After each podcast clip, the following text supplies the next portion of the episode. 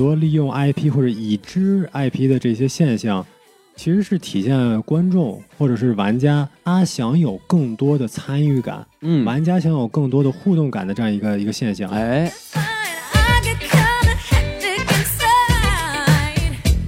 好，欢迎收听什么电台？我是王老师。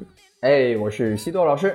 哎，我们什么电台本美分部啊，又来给大家录节目了。对，咱们这次有点高产啊。哎，高产乳老母猪是不是？哎，没错。一看我们就不是穆斯林啊，这这这不，咱哎，不不不不，这这可以掐掉掐掉啊。这个是是。哎，那我们今天跟大家聊什么电影呢？西多老师？哎，今天这个电影就厉害了，王老师。今天咱们要聊一个这个死侍主演的，然后又跟游戏有关的电影。哦，厉害了，那我就知道了。咱们这期就聊这个大侦探皮卡丘。哎，我靠，这是个老电影？哎，啊不是这个，啊没有没有，咱们咱们不聊老电影可以吗？咱们今天聊一部新片好吗？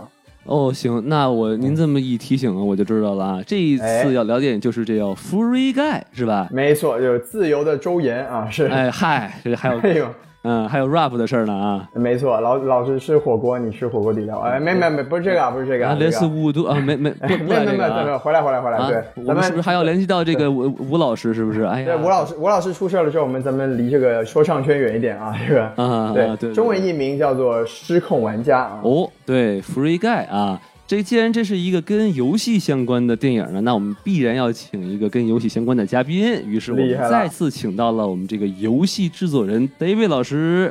好，大家好，我是在拳头公司呃做游戏的 David 老师。哎，欢迎 David 老师。哎，有这样重磅的嘉宾，我们这这个又就稳了啊。啊，非常精彩啊！哎，那所以我们就是按照常规流程呢，我们先请这个希特老师来给大家介绍一下这个影片信息情况。好，我又来了啊，那个给大家简单过一过啊。首先，这部电影呢是呃在北美刚刚上映两周啊，那现在它的口碑是相当不错啊，烂番茄是高达百分之八十二啊，嘿然后观众的喜爱度更是高达百分之九十五啊。了不得然后，在这个 IMDB 上呢是有七点六分，也还是不错的。是这个高冷的影评人们在这个 Metacritic 上面也是给出了六十二分，至少是及格了。这你瞧瞧个作为爆米花电影来说呢，也是可以接受的成绩啊。哎，然后那，这个就是一个评分情况。然后这部电影呢，它制作是由这个二十世纪影业来制作的。那这个大家好像哎觉得好像是不是有点陌生啊？哎这前前身嘛，就是福克斯对吧？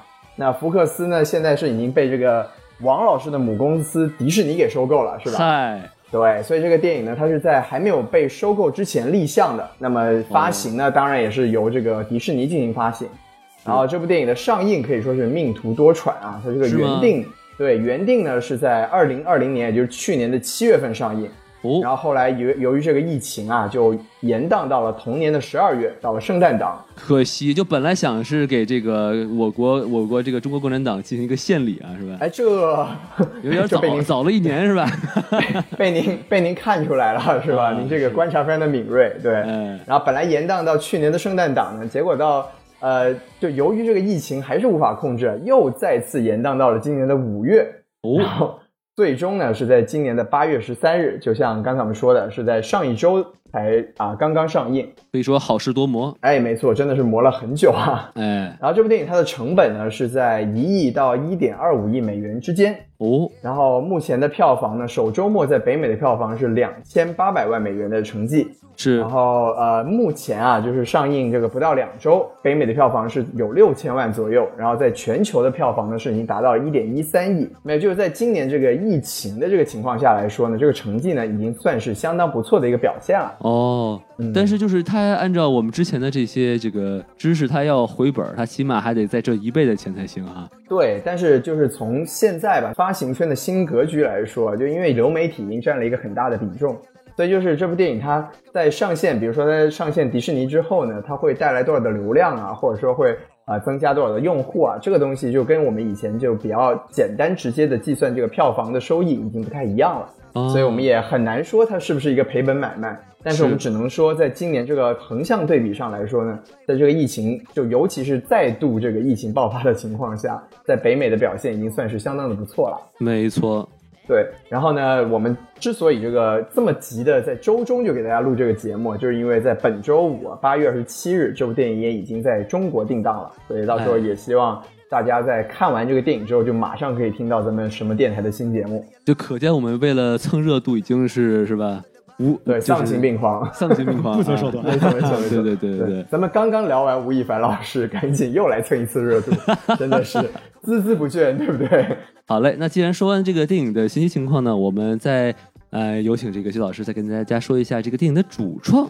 是的，呃，也给大家介绍一下电影的主创情况。那这部电影的导演呢，叫做肖恩·利维，他本身呢是一个加拿大人啊，对不对？哦一个加拿大人毫无理解度，没有没有没有没有那回没事、啊。听说过啊，和我们 David 老师还是老乡是吧？都是这个加拿大老乡啊跟。我们死侍也是老乡，啊对不哎呦，厉害了，厉害了！这个这个 David 老师，原来是来自加拿大的一条电鳗。这个，一个加拿大，一个加拿大华人不远万里来到洛杉矶，给我们录什么电台 是吧？这又是什么精神啊？真的是，咱们最近这个节目跟加拿大人的联系非常的紧密啊。对对对，哎，对，咱们说回来，肖恩·利维他是加拿大的导演兼制片人。那他哦之前呢，之前比较有名的作品啊，包括和休·杰克曼合作的一部《铁甲钢拳》，这也是迪士尼出品的作品啊。是啊，然后对，然后包括还有两部这个《博物馆奇妙夜》也是他的导演作品。然后近几年比较有名的项目呢，是在 Netflix 的一个知名美剧叫《怪奇物语》，他也担任了一个导演的工作。哎，那么作为制片人呢，他也曾经凭借着这个《降临》啊，获得过奥斯卡最佳影片的提名。哦那《降临》的导演呢，也是一个加拿大的导演丹尼斯·维伦纽瓦。哦，这个就厉害了。他是他就是要拍那个沙丘的那个导演对吧？哎，王老师，您这是知识太丰富了，对，这也是今年可以说就是非常非常值得期待的电影，咱们也希望到时候能聊起来，对吧？没问题啊。对对对，那么我们就说到这个电影的主演了，主演男一号又是一个来自加拿大的朋友，就是我们刚才说的这个瑞恩·雷诺兹啊，就我们非常了解的死侍，对吧？他在这个电影里面演的这个角色的名字就叫做盖，那这个是 对电影的名字叫 Free Guy 嘛，那就说的就是他啊。一听就会 rap 嗯！没错没错没错，一个加拿大会 rap，我天呐，好危险这哎个角呦，色。这个元素都齐了啊啊！是是是，对，那大家也很清楚了，他以前演过这个比较有名的角色，就是一个死侍啊，然后另外一个就是刚才王老师也提到这个皮卡丘，对吧？嗯，那对，那这个稍微我们不剧透的时候，他这个电影里面还有另外一个角色，这我们一会儿也可以呃聊剧情的时候也讲到。是的，是的，嗯，对，那他他比较更有名的一个，对于我们直男来说更有名的一个一个行为啊，就是他收割过很多女神啊，对吧？哎，啊，前妻是寡姐，这个斯嘉斯嘉丽·约翰逊，现在也跟迪士尼闹闹起了官司，是吧？对对对，那他现在的老婆呢，就是也有出演过这个《绯闻女孩》的这个著名的美女，叫布莱克·莱弗利。哦，大美女也是但是大美女但是这个这个 Ryan Reynolds 人家这个收割女神的方式都是正正规途径啊，是吧？哎，没错没错，他绝对不用灌酒什么的，也不哎，用放电之类的。不用收手机是吧？都不太一样是是是啊，哎对，怎么怎么这个话题怎么越来越危险了？哎，对，是对，那这个死侍讲完了，咱们说一下其他的角色。这个电影里面的女一号呢，这个演员叫做朱蒂科莫，她演的这个角色叫米莉。那她最有名的角色是在近几年的大热美剧《杀死伊芙》里面是其中一个女主。那她也哦凭借这个角色是多次获得这个金球奖的提名，也包括拿到过艾美奖。对，嗯然后她也是这近两年呢，也是开始进军这个电影界啊。那今年她在十月份的时候有一部这个老雷雷德利斯科特的电影，她也是作为大女主出演。哇哦那部，电影叫做《最后的决斗》，然后跟她对戏的演员啊，包括马特·达蒙啊、阿弗莱克啊、亚当·德莱福啊，哇，都是如雷贯耳的名字。厉害了这也是，我今年非常非常期待的一部电影。简直是男神收割机啊！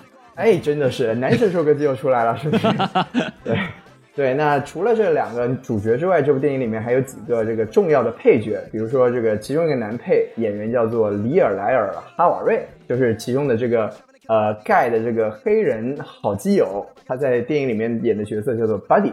哎，那他在之前比较有名的一个电影出演的就是《逃出绝命镇》，他也是演那个当时男主的基友，就是在那个 TSA 工作，最后去救了男主一命的那个很搞笑的小小胖子黑黑人。OK，哎，对，然后另外的一个男配呢叫做乔基瑞，演员叫乔基瑞，他演的角色叫做 Keys。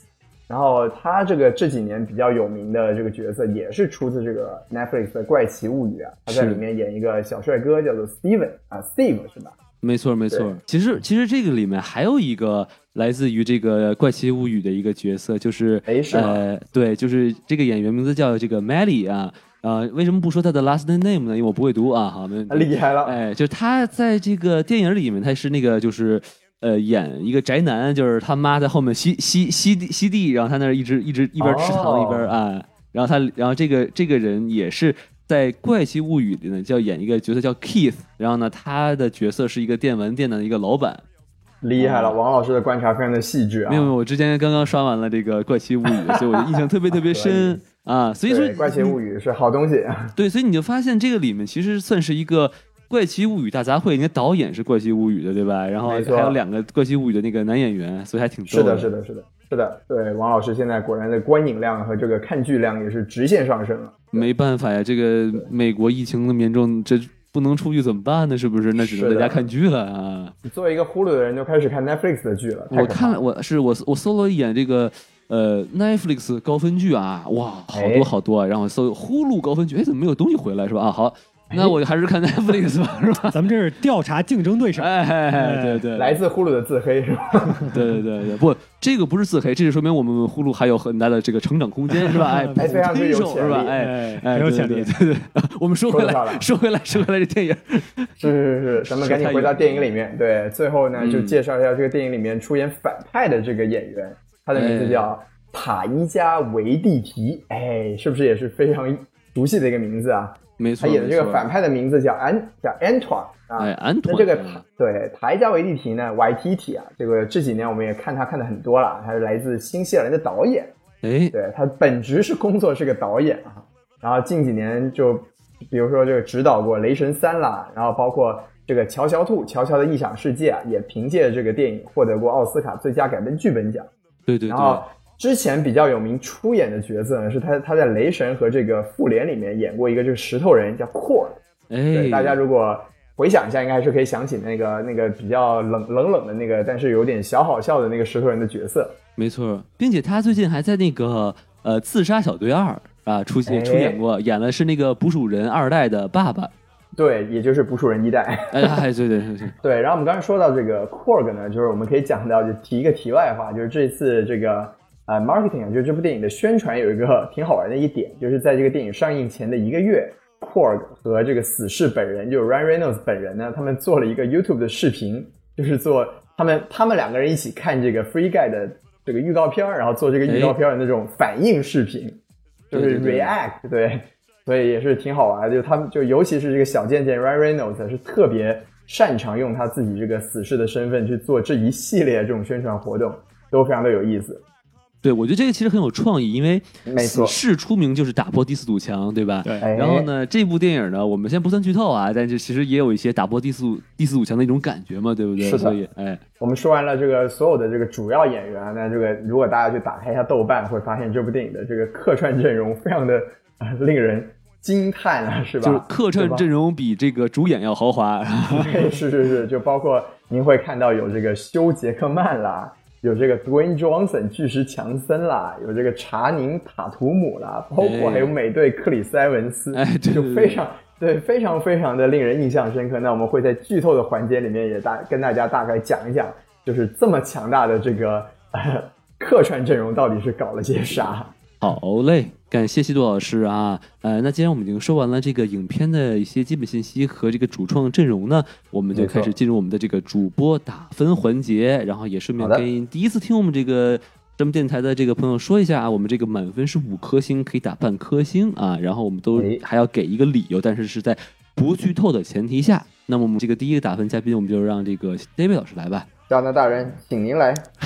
哎，我觉得上次上节目就给了一个自己瞎编的这么一个框架来去给打分，所以这次还要再有管理，再来一个不同的框架去打分。是。啊、今天这个框架是五颗星，是说我瞬间马上看完电影再看一遍；哎，四颗星的觉得，哎，我很高兴，我是在电影院里边去看了这样一影片。哎，啊；三颗星的觉得不错，两颗星的就说背景音乐啊，哦一颗星呢是浪费时间了。呃嗨，对，所以呢，那在这个框架里边呢，我觉得咱们这个失控玩家可以给到四星，是可以给到，因为就是当时在电影院里面那个整个的啊氛围啊，大家的这个嗨的程度，啊，其实都是还蛮有意思的。啊，对对啊不管是在大家在不同点上面啊有欢呼声啊，还是自己在观看的感觉，还是蛮值得对在电影院去观看的。我觉得。就其实是就自己嗨，同时周围的不认识的观众对也在嗨，是这种会有种共呃叫什么共振的感觉是吧？就大家就一块儿就就更嗨了，是吧？对，这种共鸣就说，哎，你 get 到这点，哎，我也 get 到这一点，然后我们就哎一起就会很开心。对对对啊！您这个打这就说完了。对的，就四星吧。然后啊其实我觉得，如果在很多电影一起去横向对比的话，可能没不见得真的有四星，但是也可能是啊，咱们这个疫情憋着太久了，啊，终于能啊出去看一次电影，也可能是有更多的加分项。但我觉得四分应该是没有问题的。没问题，没问题。就是这 David 老师打分的这个感觉呢，它更像是说这个一个整体的观感。对，然后呢，那那下面就由我来答。您来，哎，这个我呢，其实跟 David 老师一样，我是打四颗星。哎为什么一样啊？哎，为什么打四颗星？其实后面会会有一点这个小数点的变化啊。嗯、您您听我娓娓道来是吧？您听我猥琐道来啊。请开始这个您的猥琐的表演。没错啊，这个今年就是我感觉可能真的是今年我看了这些电影里头唯一一个第三幕没有垮掉的电影，因为我之前看了这个什么呃叫《Jungle Cruise》是吧？就是我们也是迪士尼出的那个是嗯，Emily Blunt 和这个巨强森演的，然后还看了这个《自杀小队二》，他他们共同的特点就是这个第三幕啊，就 就直接垮掉了，就根本没法看。非常儿戏，对对对，就感觉就是，我觉得这个电影，如果你你的最后一幕很垮的话，观感会特别不好，因为就像那个那些竞技的表演一样，最后一个那个人会给大家最深的印象，所以你前面可能特别特别精彩，但是你直到一旦一旦最后一幕一垮，就会觉得哇，我到底在看什么？是不是？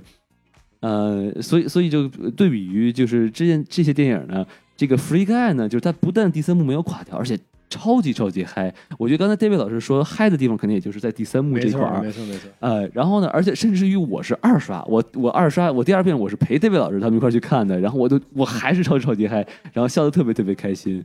所以呢，就是我自分自再加零点五分，这零点五完全来自于同行的衬托啊。哎呦，但是呢，就是为什么它不是满分呢？就是这个电影它其实，呃，你看完细细想一下啊，它还是有一些地方它经不起推敲啊。但是这个瑕不掩瑜呢，所以我还是能给一个四点五颗星啊。那厉害了，嗯非常高。哎，那我说完之后呢，咱们再把这个打分呢交给西多老师。好，那我来打分。其实我觉得，就两位老师给分都非常高啊，那我是不是应该标新立异一下？这个，但是我觉得我也做不到哈。是，哎，没问题。对，我觉得这部电影我也是给四星啊，就是豆瓣的标准嘛，四星就是一个推荐电影。就哎这部电影我还是蛮推荐大家去看的。就西多老师强烈推荐。没呃没有强烈推荐，强烈推荐就五星了嘛，就是推荐啊，对，嗯不强烈 是不如对就来啦啦啦烂的啊。啊，那必须的，这个你你不用不用讲这种废话啊，这个 是是对。那为什么要给四星呢？就是这部电影我的感整体的观感，就我觉得它是一个渐入佳境的一个片子。哦就，前面就啊哇，你看王老师现在这个水平很高啊，就评分都已经开始讲第三幕的事儿了，是吧？嗯对对对，那我也来装一下，就是第一幕的时候，我就、哎呦 是就第一幕的时候，我一直的感觉就是啊，就这就这这种东西我都看过了，就没什么了不起的，没什么惊喜的。对，然后结果哎，慢慢的就越来越好。结果看到像王老师说的，看到最后，哎，真的还嗨了起来。就这部电影呢，就是在我觉得总体来说，就是在娱乐性它足够强的一个前提之下，它中间还有一些这个很正向的，而且有价值的这种主题讨论，我觉得就还挺难得的。而且它到它还有一个就是就是在虚拟现实之中切换，而且在现实和虚拟之之间，应该说都有很清晰的这个感情线。就我觉得，哎，我在看这个娱乐片的时候，确实是感感受到了非常多的惊喜。那当然像，像王老师说的，就是他当然永永完远远达不到是一个五星的满分作品啊。对，那我就觉得推荐大家去看一下，是非常的呃，就还值得非常值得去去看一眼的。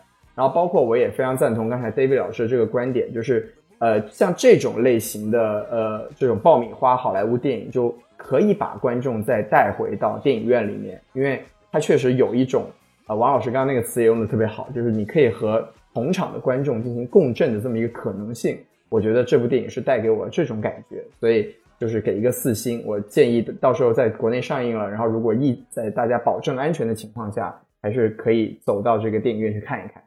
哎，你看咱们呃这个三个三位打分都非常一致啊，四分四点五颗星，四分。看来这个电影确实是我们是算是联名向大家推荐了啊。没错，哎，所以呢，这个我们打完分之后呢，我们就开始啊，要说一些自己喜欢和不喜欢的地方，但是这时候就要涉及到一些呃剧透的内容了啊，所以我们在这里要画一条浓重的剧透线警告啊！如果您听到这儿啊，我建议您真的呃停下呃这个精彩的节目啊，把这个电影看完了再继续听，因为这个电影如果您被剧透的话，是真的会很影响观感的。非常影响。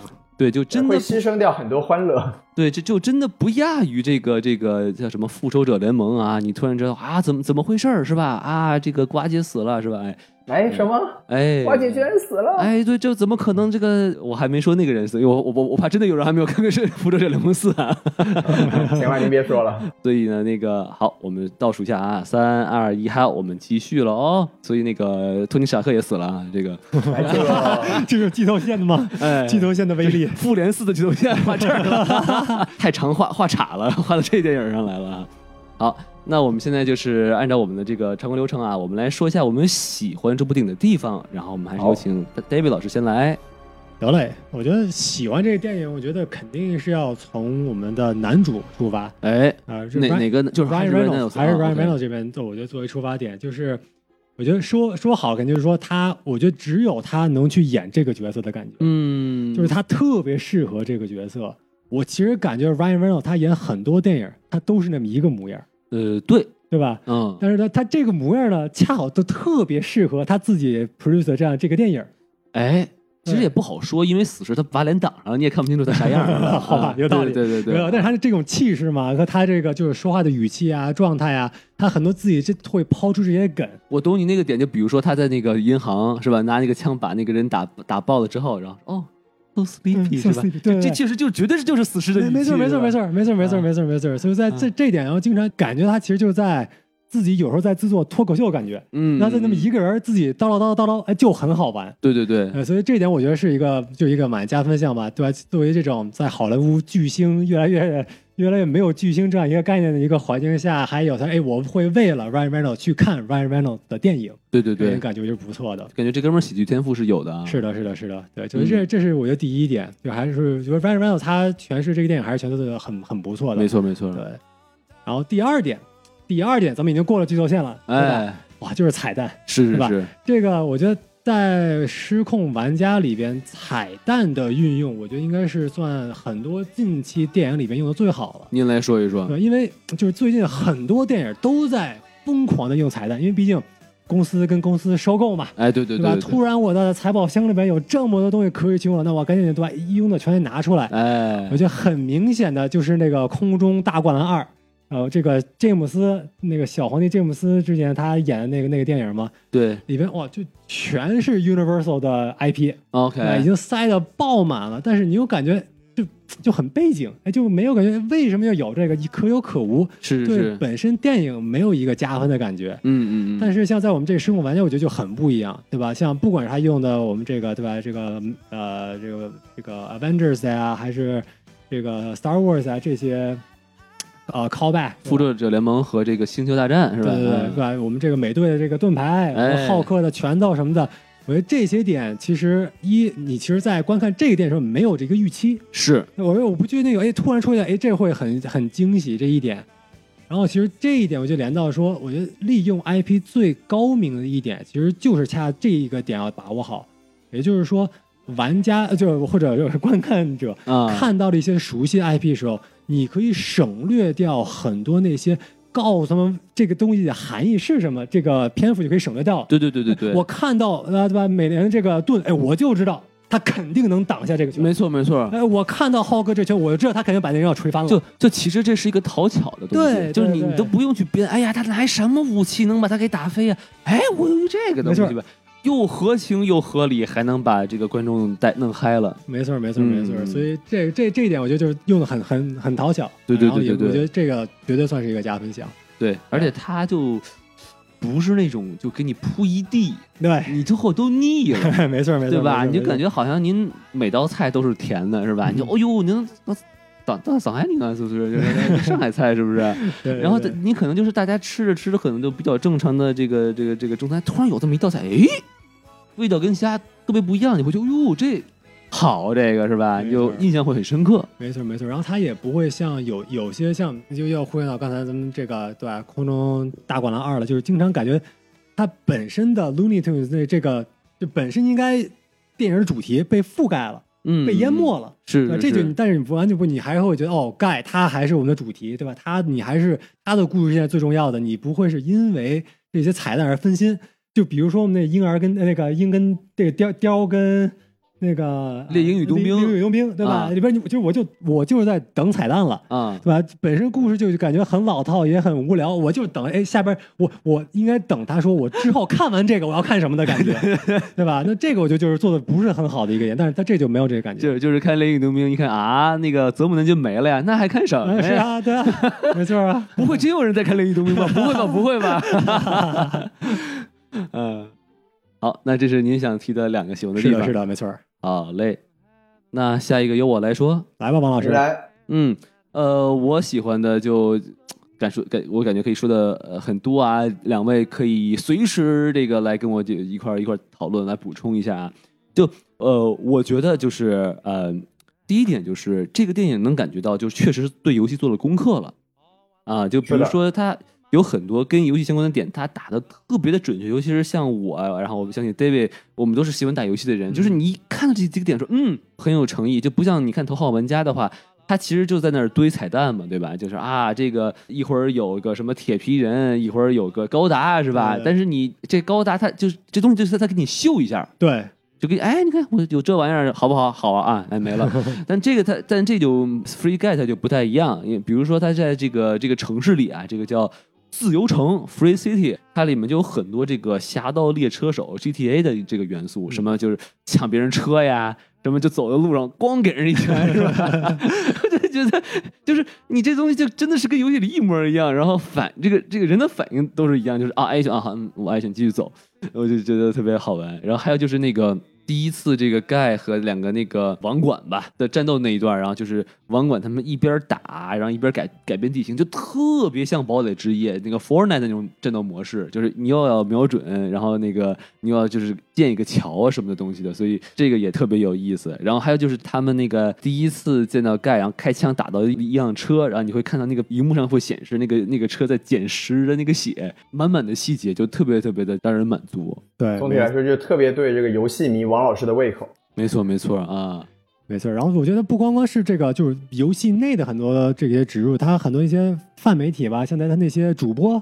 啊，邀请主，播也都是比较算当今现在当红的一些主播，对吧？可以大家想说点什么这个马老师啊，什么 PPT 啊、哎猴哥啊什么的，是过来过来开始给在一个电影里边跟你在一个视频的方式、一个主播的方式跟你去互动，所以这个作业也是蛮蛮用心的。哎，您说这个，我忽然有一个想法，还像这个我们北美看的这个版本里，他的这个主播叫什么？呃，Ninja 是吧 Ninja Pokemon Pokemon 是吧？对就是这个，其实可能在美国它是很有名，但是在中国可能不是，几乎没有人知道。是，我在想的话，就是如果他真的有心的话，他把那一段就切成大司马是吧？哎，猴哥，哎，然后就是史文森特是吧？就是他们在那儿也也来这个，就我觉得这就会很厉害啊哎，我觉得王老师这个想法特别好，说不定他们真的会这么做耶。啊，就是吧？然后就是组位组位回属兔是吧？还难组是吧？他就就会很有意思。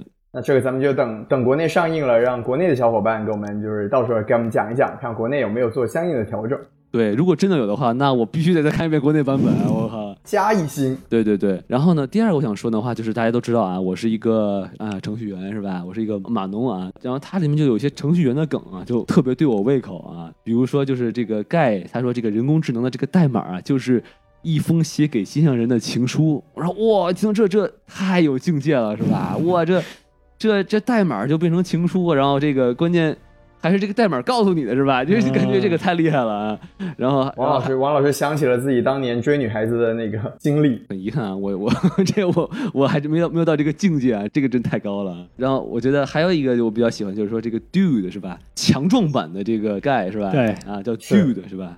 你别说到这儿，我就这个说个题外话，呃，男主呢叫盖，小伙子是吧？。对，然后他的这个好友叫 buddy，就是叫哥们儿，哥们儿是吧？然后他的这个坏的这个人叫 dude，是叫就是兄弟是吧？啊，啊，就感觉 非常搞笑啊。另外一个就是就是有点程序员的这个梗的感觉，就是这个 dude，因为它里面不是有个对白吗？说他的三大爱好啊是抽烟、喝酒、烫头，哎，其中喝酒这个呢就他喜欢喝的就是茅台了啊，茅台的这个您您您啊，我们要利好茅台了，啊？啊是 啊，我们不是给茅台做广告吗？苏老师啊，您您您这是在什么在北美的电影里面弄出了个于谦老师啊？嗯，对，我错了，我错了啊，我弄错了啊！于谦老师演的是蜘蛛侠哈，我弄弄混了。这那张玉博士不是现在网传很像那个于谦老师戴墨镜吗？是吧？还真是。对对对，好，咱说回来啊，就这个杜森的爱好呢是叫 kicking ass，就是叫什么暴打暴打别人是吧？然后第二点叫 TBD，就是就是 to be decided，还没写完呃，镇定。嗯，然后第第第三个呢叫叫 insert a third thing here，就是把第三个放在这儿，就这个就是很码农那种，就是我们具体的这个程序没写完，但是我们会写一些注释或者一些东西，就说哦，我我我在这儿要干什么，然后基本上就是类似于这种。把第三个东西放在这儿啊，或者什么的，然后我不知道怎么解释啊，就是它就特别像是那种类似于几年前那个何润东那个大概八点二十分发的那一样的东西，就特就特别蠢，就是我我能 get 到这个这是什么意思，王老师果然是一个什么五 G 冲浪玩家。哎，然后呢，第三个想说呢，就是其实刚才也也讲了啊，就是这个第三幕太顶了，然后尤其是它是一波接一波的在往上顶，就尤其是比如说《复仇者联盟》这个音乐一响，哇，全场就就炸了，然后美队再一出来，我的天，然后就是。这个气氛再上一层，然后又，然后再来北美邪教星战的这主题曲加光剑一出来，我靠，整个全场人就疯了，我跟你说。然后所以我就觉得，就只能说这个 Ryan Reynolds 这个人啊，就太懂观众了，太会玩了，就他就他知道他他这么玩，他电影玩的也开心，然后观众看的也开心，所以我觉得这个还是一个挺厉害的事情。他也是利用这个，我觉得这些彩蛋的密度。会弥补了，可能说，哎，如果假如说我他一直在用一个这浩克拳头什么的，我一直在用这个呃复仇者联盟的音乐，你反而会疲倦。但是它很快速的迭代，也是帮助你啊把这个气氛一下推起来。对对对对对，就你能感觉到说这个，哎，不一样了。是，啊！而且我真的是看完这个电影，我满脑子都是都是这一段儿，就觉得哇，怎么想就 帅、牛逼是吧？就这种感觉。对，这个王老师说的特别好，其实这个真的也就是刚好说到了迪士尼的这个王道嘛，就是因为我们知道，呃，这也是像像刚才介绍的时候，这个是其实立项的时候，福克斯还没有被迪士尼收购，那这个明显就当然是在收购之后才加的这一部分的内容。那除了王老师说的，这个小贱贱本人对这个观众情绪的把控这个能力很强，另外又不得不说，这个迪士尼这个邪教。玩 IP 的这个能力确实也是令人叹为观止。他就真的是太强大了。像我后来看采访啊，像我们这个美队 Chris Evans，好像就是真是当天是探班，他们也不是刻意要来的，啊，就是正好在同一个城市路过，路过，哎，然后我们 Ryan Reynolds 给打个电话说，你给我过来玩一下。嗯嗯嗯，来录影棚来了那么不到十分钟，好像说好像七分钟之内哎，录完了就走人了。嘿，对吧？你说像如果你没有这种 IP 支持的，即使有这种机会，其他公司都没有能力来加入这种彩蛋，所以还是真的是蛮厉害的。对对对，其实现在已经不是第一次这么干了，对不对，徐老师？就是他在在这个拍《死侍二》的时候，不是也是把这个 X 战警的全班都给拍了一个彩蛋吗，对不对？对对对，其实就是怎么说呢？就由于这个漫威建立起一个宇宙啊、彩蛋文化之后，就这个东西可以说是在在整个迪士尼的宇宙观下面是真的是发扬光大。然后这一次主要还是我觉得还是像 David 老师刚才讲的那样，就是他们主要是用的节奏啊和用的密度啊，包括使用的方式、切入点都特别特别的精准。所以就是这个啊、确实在最后的这一场这个战斗里面，给了我们太多太多这种当时没有预想到的惊喜啊！我说实话，我是在看到那一幕之后，我看到就是看到那个 Dude 的那一拳打在美队的盾的时候，我突然脑子里面意识到，哦，我靠，迪士尼把福克斯给买了。我就是对我就当时我一开始真的脑子里面完全没有往那个角度去想，然后就呃就觉得啊，确实这个怪不得迪士尼现在是这么霸道的一个公司啊！你看可以跟这个寡姐干这么不厚道的事情是吧？哎人家确实还是有自己的本钱。没错没错啊，就可见就是你以为你很了解自己，你错了啊！迪士尼更了解你自己。说的漂亮。然后我想说的第四个我喜欢的地方呢，就是说，在这个游戏世界的很多 NPC、很多人物啊，我觉得这个电影把他们这个内心刻画的特别的细腻。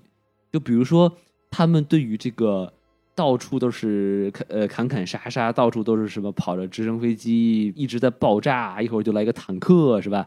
他们对于这个街道习以为常，谈笑风生，是吧？一边喝咖啡，一边聊天，一边路过的就是一个坦克。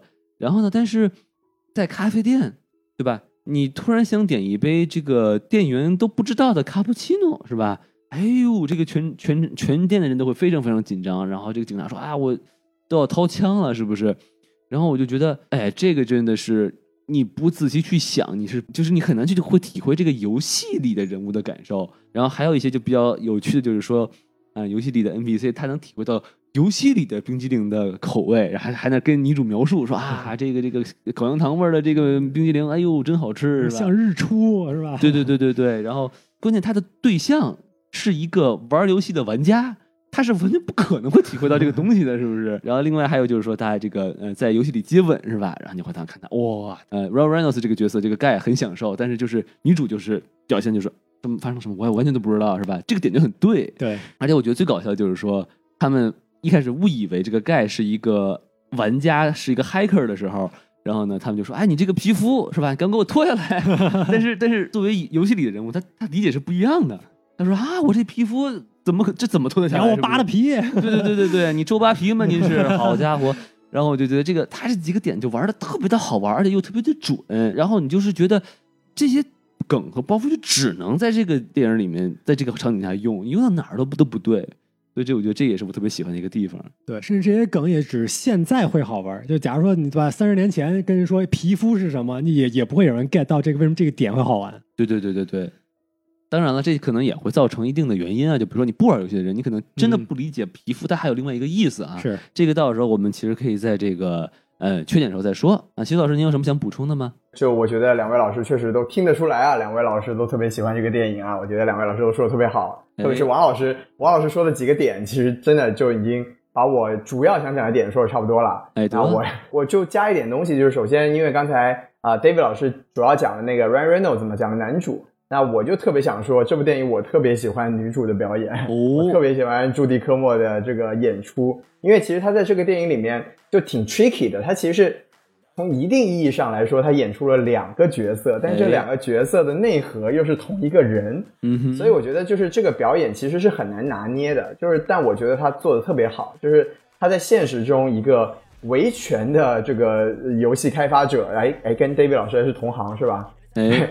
在现实中，一个跟大公司去对垒的这么一个游戏开发者，他其实有时候的那种，有时候勇敢，有时候又害怕怯懦的那种表现，我觉得在现实中表现的特别好。然后他在游戏里面呢，是一个那种特别 badass，就特别特别特别厉害的一个那种游戏玩家。他在里面的那个劲儿，对他在里面那个劲儿，又跟现实中是不一样的。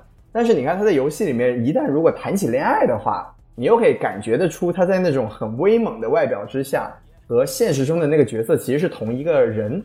就是我觉得这个，对我觉得这个特别特别的了不起。就是在这里面，我是真的觉得，因为可能像 David 老师说了，就是 Ryan Reynolds 演谁演什么角色，演的都都是他自己嘛。那这个相对来说，那这个女主她演了两个角色，但其实又能体现出两个角色的相同和不同点。我觉得这个是很很棒很棒的一个表演，我懂了这个是我特别喜欢您的意思是说这个女主角啊，她演的有层次，是不是？哎呦，这个词用的真的特别的高级，就像就像千层蛋糕一样啊，哎想想都好吃。其实我第一次看我我都不知道，就是游戏里的那个人和游戏外的那个女女主角是同一个人演的，我都没看出来。是我觉得我觉得这个特别厉害，就是这点我我特别印象特别深刻。然后另外就是我刚才在给分儿的时候我也说了，我就说这部电影它在呃娱乐性之外，它还是有一些就是讨论，就是有有价值的主题讨论。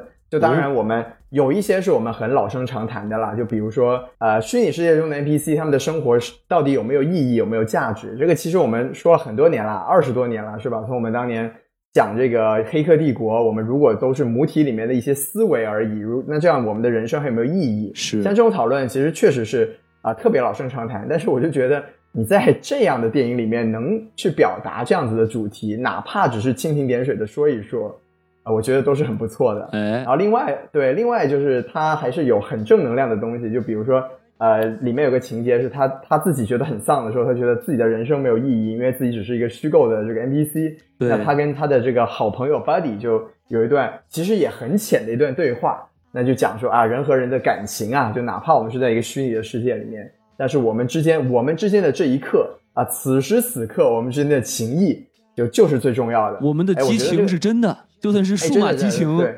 也是激情 啊。数码激情也是激情，说的漂亮。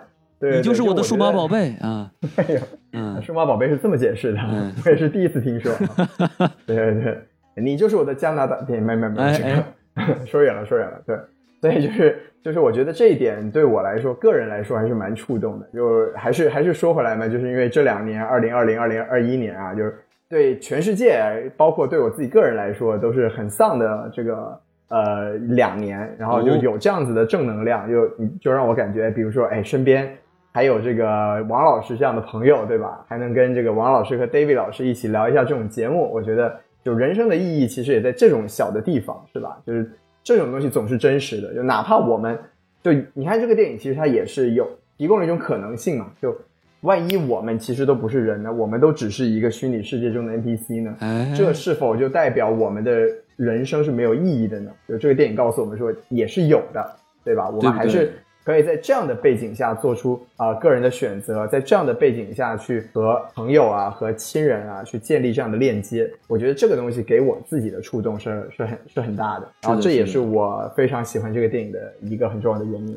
就是你看，连这个游戏里的 NPC 都要活出意义，是不是？我们为什么不能活出意义？是不是啊？真的是对对，所以大家赶快给我介绍工作。啊，嗨嗨，又说回来了，是吧？哎，没听说过哎。那么好，我们说完了这个呢，我们来看说说崔老师的工作啊。这个哎，行，可以，可以，可以，对，这个 厉害了。我们进入我们这个定感谢王老师啊定的求职环节是吧？我的天，啊，好，我开个玩笑哈。按照呃继续哈，我们这个下面来说一说，我们可能就是不是特别喜欢这部电影的这个地方啊。我们现在还是游戏呃，戴维老师先来。得嘞，可能我我这个几点不喜欢的，也可能偏主观吧。然后可能我我有这么几点，但是我觉得还是主观上面大部分的还是比较喜欢的您。来说说。呃，先先说第一点，就是刚才西游老师提的，就是女主的表演是不是非常亮眼？她在线上线下很有这个差异跟层次都做得很好。啊，但是可能就因为她在，我是特别喜欢她在这个线下的这个形象。哎，我在线下演的特别好，呃，甚至她线下和她这个线下的男友，对吧？这个、哎那个小程序员 Kiss，Kiss 的互动，我觉得很真实。对然，后我就看着也也很自然，也很舒服。然后这样反差对比，其实我觉得我们女主 Millie 和 Ryan Reynolds Guy，我们这两位其实在线上的感觉，我就我我知道我是没有感觉到有很明显的一个火花，嗯就可能更像一个单相思的一个感觉。然后就我我更多更多是欠他们等他们做任务。但他们两个人之间的感情线，我觉得就就还就还好吧。我就我我我没我就没有说他做的很好很好，所以这是我第一点，我觉得一般的一点。就告诉我们这个网恋需谨慎啊，你可能你的恋爱对象根本就不是个人啊，他是 他是个人工智能啊。有道理，有道理，还自我学习的，嗯，这一点我这一点我可以插入，我觉得可以洗一洗啊。就是我觉得是吧？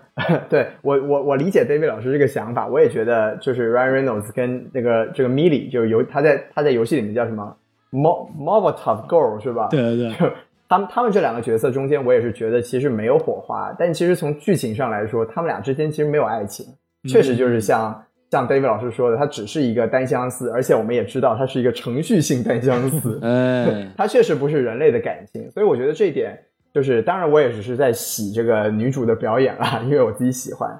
但我觉得就这个设定，其实在电影里面，从电影的设定来说是合理的，就是女主她从头到尾其实没有爱上过盖这个角色，啊，他只是他只是跟他在，尤其他到后面，就算他去主动的去亲盖那一口，也是有一个非常重要的一个目的性的。嗯，所以就我觉得就是他们俩缺乏火花，这个确实确实是真的。但是啊、呃不就也像王老师说的嘛，就是这个电影并不是要倡导我们在 网恋，不要跟虚拟世界里面的人搞出关系来。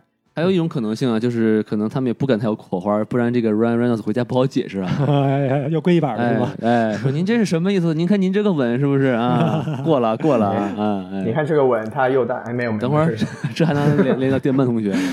是对我我我觉得这个西游老师说的没有说说确实很对啊，可能也是我是这对比，因为我是真的很喜欢女主她在线下这样一个感觉。哎，对，然后嗯这个，然后第二点吧，可能然后刚才这个修老师也有提到，就是我我是觉得虽然他在第三幕非常高潮，嗯啊，非常爽，对，嗯、可能我觉得就前就是一二幕有一有一些地方，我觉得有一点点拖沓。我现在嗯您说说就是看完这不就是也是有几天了的回想的话，就打比方，它它其实是有一个这个每天会重置的这样一个机制嘛，它每天会重复完完全一模一样的一个这样一个流程。起床，然后跟金鱼说说话然后穿衣挑衣服服、吃吃麦片看新闻、买买咖啡。对，这个我觉得它你可以重复一次甚至两次，我觉得就可以，但它它不光是重复很多次，有时候在后期的。它也没有是一个加速的感觉，还是一模一样的流程？我感觉，有这种我自己观点，感觉哎，有一点点拖沓，哎，就一直等等等等到第三幕，哦，哇，第三幕好爽，然后我就甚至忘了第二幕那时候那些重复的点，就我就一下就没有印象了，感觉那些嗯铺垫也没有有很有意义的一些铺垫，呃，就有点过长的一个感觉。这这其实我想补一句啊，它其实有，就我记得他一开始的时候，他他真的就因为我是二刷，嗯可能跟你不一样，我二刷的时候，我就发现他在第几次，第二次还是第一第一次起床的时候，他就开始玩他那个百叶窗了。啊他，在那儿拨了一下，然后嗯表现出了一个非常困惑的一个表情。我觉得他其实是有些东西在那儿，但可能一开始看你会觉得啊，怎么又重复这么多遍，就是有点烦。我觉得，嗯，哎，不，哎，那正好，那这个我我想问一下修老师了，就是跟您您也提到，就是这个第一幕、第二幕为了搭建第三幕这样一个高潮，那您对第一幕、第二幕给一个什么评价呢？假如第三幕没有那么炸点的话，那哎，第一幕、第二幕您就会有一什么样的评分？对您的评分有什么样的影响？啊，其实我是这么觉得，我觉得总的来说呢，它第一幕、第二幕给我的感觉最大的问题是我，我觉得我们可以在之后再具体聊，就是它给我给了我太多在其他电影里面看到过的一个感受，很多朋友应该可以感受到，比如说它前面的那个。设定就特别像一个乐高大电影里面的感觉，包括王老师之前跟我提提过《土拨鼠之日》的那个感觉，就是不停的重复同一天的事情，然后包括不停的 follow instruction，就是乐高大电影的那个主题就是 follow instruction，就是跟着那个指令走。就这这两个点，在那两个电影里面都我都感我都看到过，而且这部电影它的第一幕给我特别特别严重的那种观感，特别重复的感觉，所以我当时其实最主要的问题是在这个上面。那它到第二幕的时候呢，我会感觉已经稍微好一些，是因为我觉得它的这个呃线下的这个主线的设定，我觉得还是不错的。就是它其实它很机智的一点是，它其实线下的那个主线其实从头到尾是特别完整的。就是米里这个人，他出现在游戏里面是有一个线下的目的，就是他要去找这个大公司窃取他们知识产权的这么一个证据。那这个他他把这个东西融入到这个呃线上的剧情之后呢，我觉得在第二幕的推进，我已经是觉得蛮不错的。我当时也说了，我主要其实是觉得第一幕的时候，我就感觉啊，一直觉得就这就这，我都看过了，就这的那种感觉。如果说我我可能我跟 David 老师比较不一样的是，我比较不满意的可能是比较集中在第一幕吧，就第二幕我其实觉得还好。了解了，对，它确实是前两幕，它可能原创性就没有那么好吧。我觉得它可能就很真的是很像什么《楚门的世界》加这个《头号玩家》加个什么呃乐高大电影，乐高大电影，反正就是一个大杂烩。但是呢，你要是细看的话呢，你就会发现它其实除把这几个东西融在一块儿，然后又很有特点，你不会觉得它是一种抄袭的感觉，你只觉得就是哦有他们的影子，但是也有它自己的味道明白。啊。哎，那可能这聊下来，我觉得我我这个没有一个正向的一个评分，感觉可能是因为特别特别熟悉，就是我已经知道这个设定了，你不用再次告诉我这个设定了，然后因此我觉得，哎，那是不是第一幕就有点拖沓的感觉？对对那可能是这样的，可能都在在我心中是这样理解了。是是的，是的，其实我我很同意 David 老师这个这个想法。可能对于我们，就你像我是呃看过一些类似的电影，包括王老师也是。那像 David 老师是，哎，我您您对游戏的这个世界太了解了。那可能对于一些没有我们这样子的背景知识的人来说，这个铺垫的节奏说不定是必要的。嗯，那就对我觉得可能有这方面的想法吧。那当然，它影响了我们的观感。但是呃，我们到时候也可以找一些没有游戏背景的人来听他听一下他们的感觉。真的有可能。我觉得像像看电影少的一些一些朋友，他可能比如说你循环第二遍，他都没有发现他在循环，嗯，他可能真的以为这是第二天就到起来了啊。对对对对对对对，有道理。您继续，您继续。然后我这应该算是这第三个吧，也是就是后来咱们在开始准准备做节目的时候，咱们在细挖的这个电影的时候，就感觉哇，真的，一开始细想还是有蛮多这个漏洞的，哎，您说说对。吧？我觉得在我脑子里面最明显的一个，也是最突出一个，就是他们有一把枪，很强的一个传送门的这么一把枪，哎，然后一开始用的特别花里胡哨，对吧？女主救男主，要把他带到他自己储藏室里边，哇，直接超远程距离，就而且而且他是向后开枪，哎，然后倒进去，倒进去贼帅。嗯！对，然后但是突然到最后边大高潮了，需要集合到这个沙滩上面的时候，我就硬得给雪佛兰做个广告，硬得开车过去，我就不能用这么一个更明显、更敏捷的一个交通工具哎啊、哎，非有这样一个紧迫感，就感觉啊没没必要，是吧？哎，你瞧，或者为什么你你你或者电影有没有告诉我为什么他们必须要开车？有什么？嗯对，你你二位觉得有什么想法？就这个不能怪电影儿，这个只能怪雪佛兰啊，没 没有没有生产这种枪是吧？他要有这种生产枪，他就不用这就雪佛兰枪了雪佛兰枪咔一打，啊他也过去了是吧？嗯王王老师解释无敌了。嗯 对对，其实其实你说回来的话，就是这个 David 老师说这个是大点的，那小点的时候，我当时看的时候就就一直在在脑袋脑袋上脑脑袋上在黑线的时候，就是他们也是开车那一段，我就说，哎，你们这个呃网管啊，就是你们这个处理方式有点奇怪、啊，你明明所有的地方都可以控制，你为什么只在两边塌？你直接中间塌那条路不就行了吗？你就让他们往前开了那么久是干什么？你为什么要扔车呢？你直接把这个路给对折不就完了吗？是吧？直接死里头了，对吧？是对，所以就是确实有很多，就我觉得呃，David 老师说的对，就是当然我觉得就 Portal Gun 就是这个啊、太明显了这个东西。没错没错那么。这个可以洗啊，这个 Portal 它可能啊，这个有有它要它要这个充能是吧？用完一次可能要充五百年才能冷却比较久哎，有有哦 CD 是吧？这 技技能冷却是吧？哎，说不定还有距离限制是吧？哎，没错是吧？哎，你这咱们也是很辛苦啊。只能只能传送到五千米以外的地方啊，五千米以内传送不了是吧？所以我这么厉害的吗对，所以我这边还是比较推荐观众就是在看的时候，也就不要细想，那毕竟是个爆米花电影嘛。对对对咱们不也不用细想，然后它因为它节奏比较紧凑，所以可虽然有一些这些漏洞，你也可以其实会忽略的，在看还是预期问题。对我感觉就是说，如果有一个电影啊，你朋友说，哎呦，你必须得看这电影可神作，然后你看的时候，你就会特别挑剔，没错啊，就就这是吧？然后就你就你等于就等于是不是在欣赏一部电影，你是在怎么说，化身为一个喷子，然后咱们在 看《信条》的时候，一边看一边写 PPT 的感觉，哎，是吧？对对对对对对啊。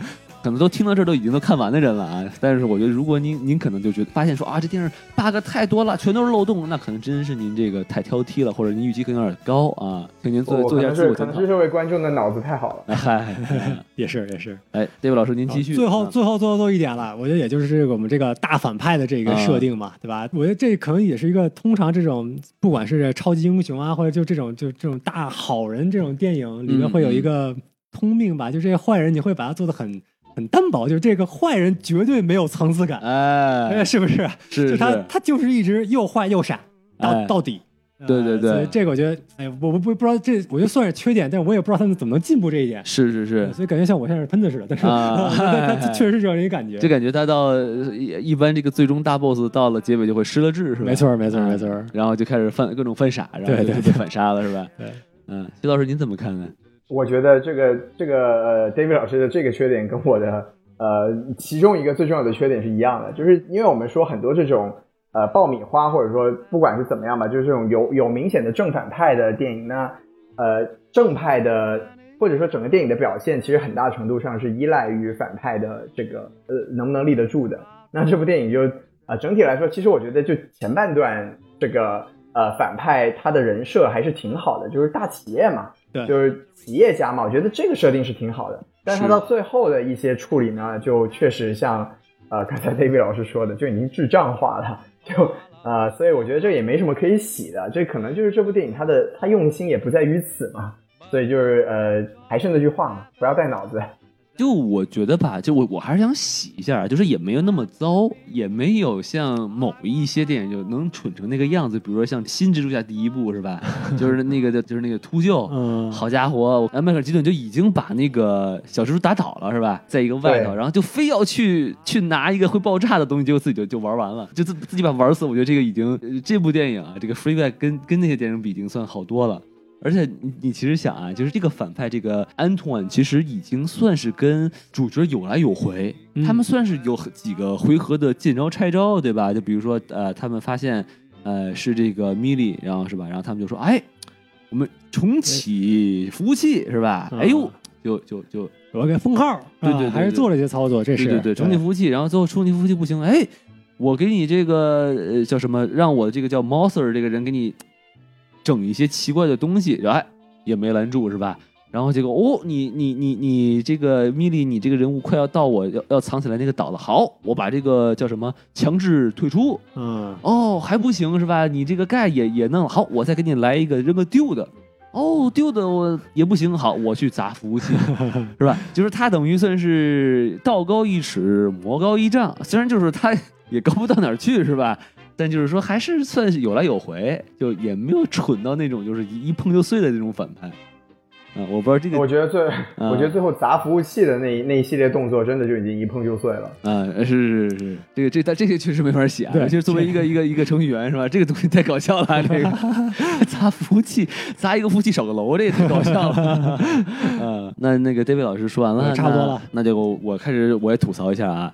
其实我分给的最高，我觉得有很多东西真的是说不用深究啊，就是说难得这么一个好电影，是但有一个东西我觉得很难洗啊，就是是什么？就是墨镜啊，因为它毕竟是游戏一个很关键的元素嘛，是吧？就是你戴上这个呃墨镜呢，你就就是玩家，对吧？然后呢，这也也就是说呢，这个呃盖之所以会呃能看到一些看平时看不到的东西，什么的，看到血包啊什么的，就是因为他抢了一个人的墨镜，对吧？嗯？嗯但是他其实电影他没有解释清楚这个机制是怎么回事儿，你就知道啊，他拿了个墨镜，哦，戴上之后他能看到一些什么游戏界面了。但是他有一些细节，你就得去观众去自己靠后面的一些镜头去琢磨，因为他根本就没有任何的一句对白去解释这是怎么回事儿。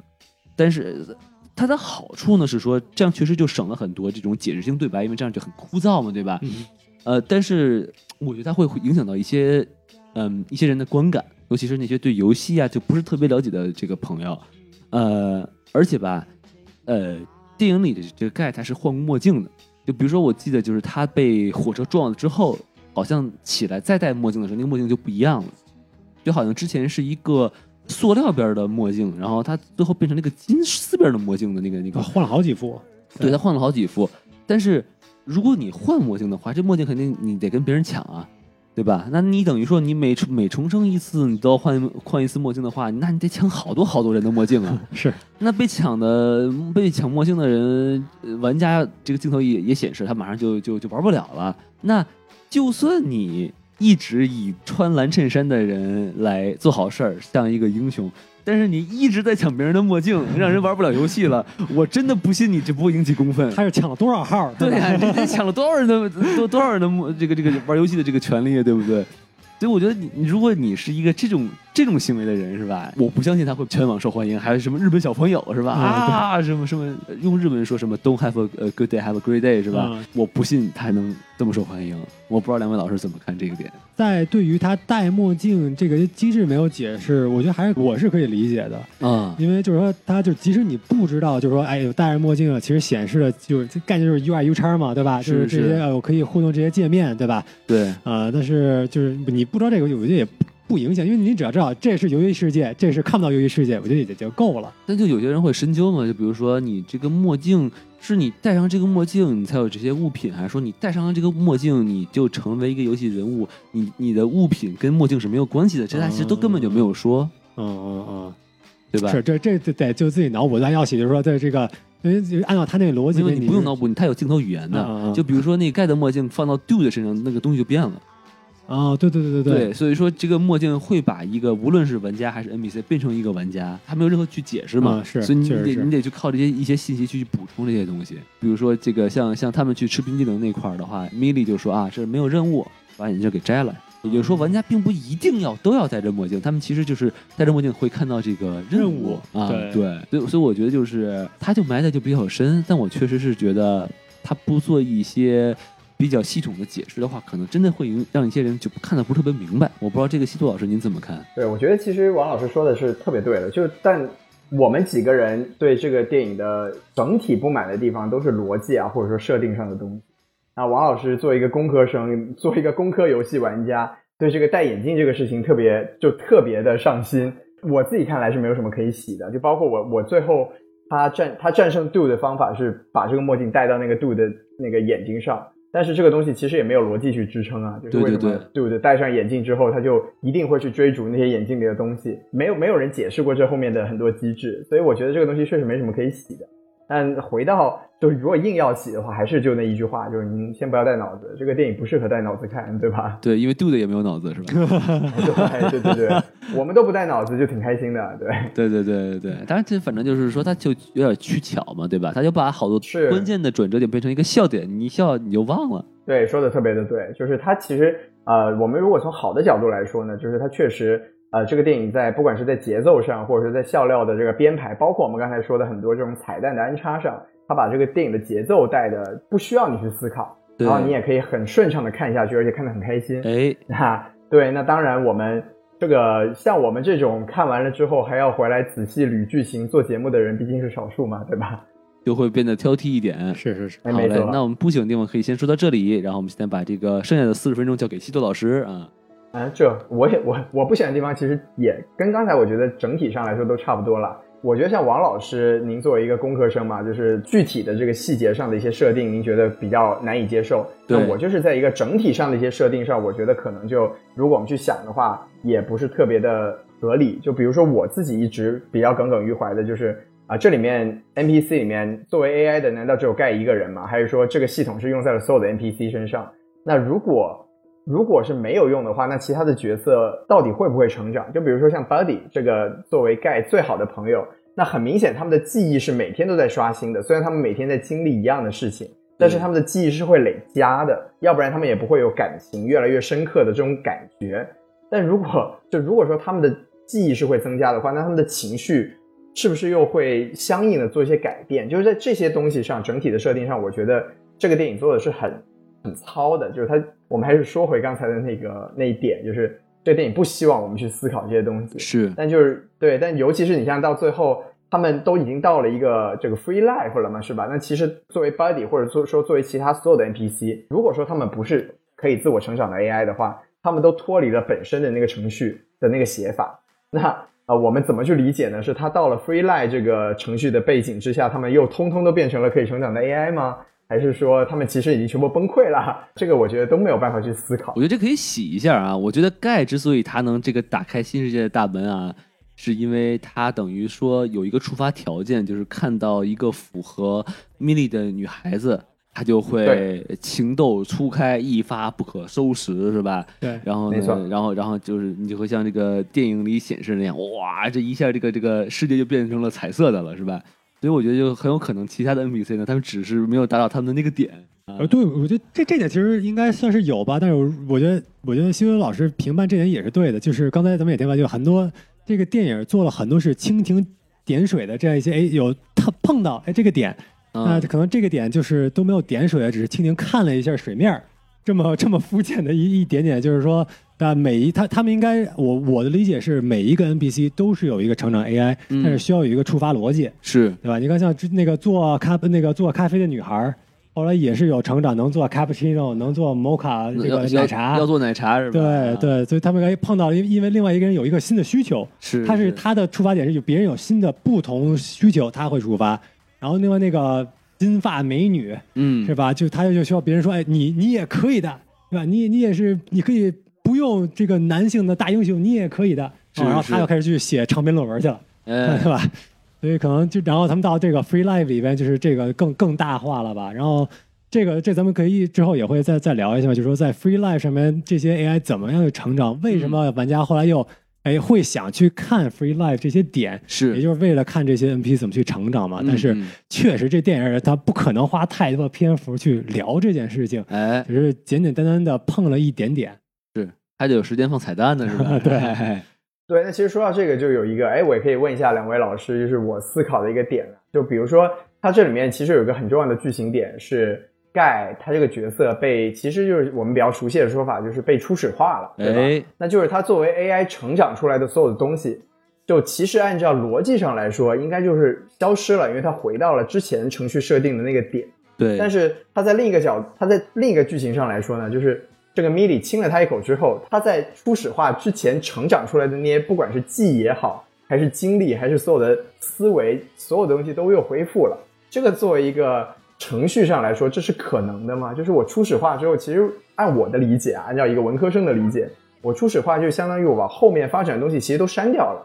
那为什么这个东西又可以被激发出来？就是这个东西的平衡点或者说它的逻辑在哪里？对我觉得这个东西我我从我的角度上来说是解释不通的。对我那我不知道两位老师怎么洗。我觉得这个东西其实也是可以洗一下的啊，就是硬洗啊，就真的是硬洗，就是说，呃我们可以把它理解成，就是说它这个这个，嗯呃 AI 啊和它这个机器学习啊 machine learning 啊，无论是什么东西吧，它的这个所学习和积累的这些数据，它有云端备份，厉害了，所以 还是云的那点事儿。所以你一重启啊，它只要一开启，它就说，嗯，我一备份来走着是吧？然后就就就拿回拿回来了。呃，当当然您您说这应该是对的啊，就很多东西它其实都是应该在内存里头啊，所以一重启它就都没了。但是有有很多系统，它就可能就是为了防止这种突然的事故，它可能会有一些硬硬储储备，比如说无论是写在呃硬盘上的一些文件上啊，或者就是云端上的一些东西啊，它可能确实是有一些会呃，就算你重启它也能恢复的一些嗯备份呃对一些备份，嗯对，所以并不是说完全不可能。好，洗得漂亮。就其实说实话，就是像刚才王老师说的，就是 Antoine 砍一个服务器掉几层、掉几个楼，如果这个都成立的话，啊、其他也就不用思考了。对，这个故事告诉我们啊，这个呃外行领导内行就会出这种问题，是吧？哎有道理哎你也不懂发生了什么啊。那其实两位老师又怎么看？就是另外一个问题，就是呃，其实 kiss 在里面讲过嘛，就是这个游戏里面是没有没有 kiss 没有接吻的这个选项的。那他们到底为什么可以接吻呢？你们想过这个问题吗？我觉得他可能就是说，两个 avatar 就是两个这个呃游戏里人物，他可能就离得比较近吧。然后他这几个 pixel 这几个像素离得很近，他你看上去他想亲了是吧？但你玩家肯定不知道啊。但是你怎么知道游戏里人物他不知道呢？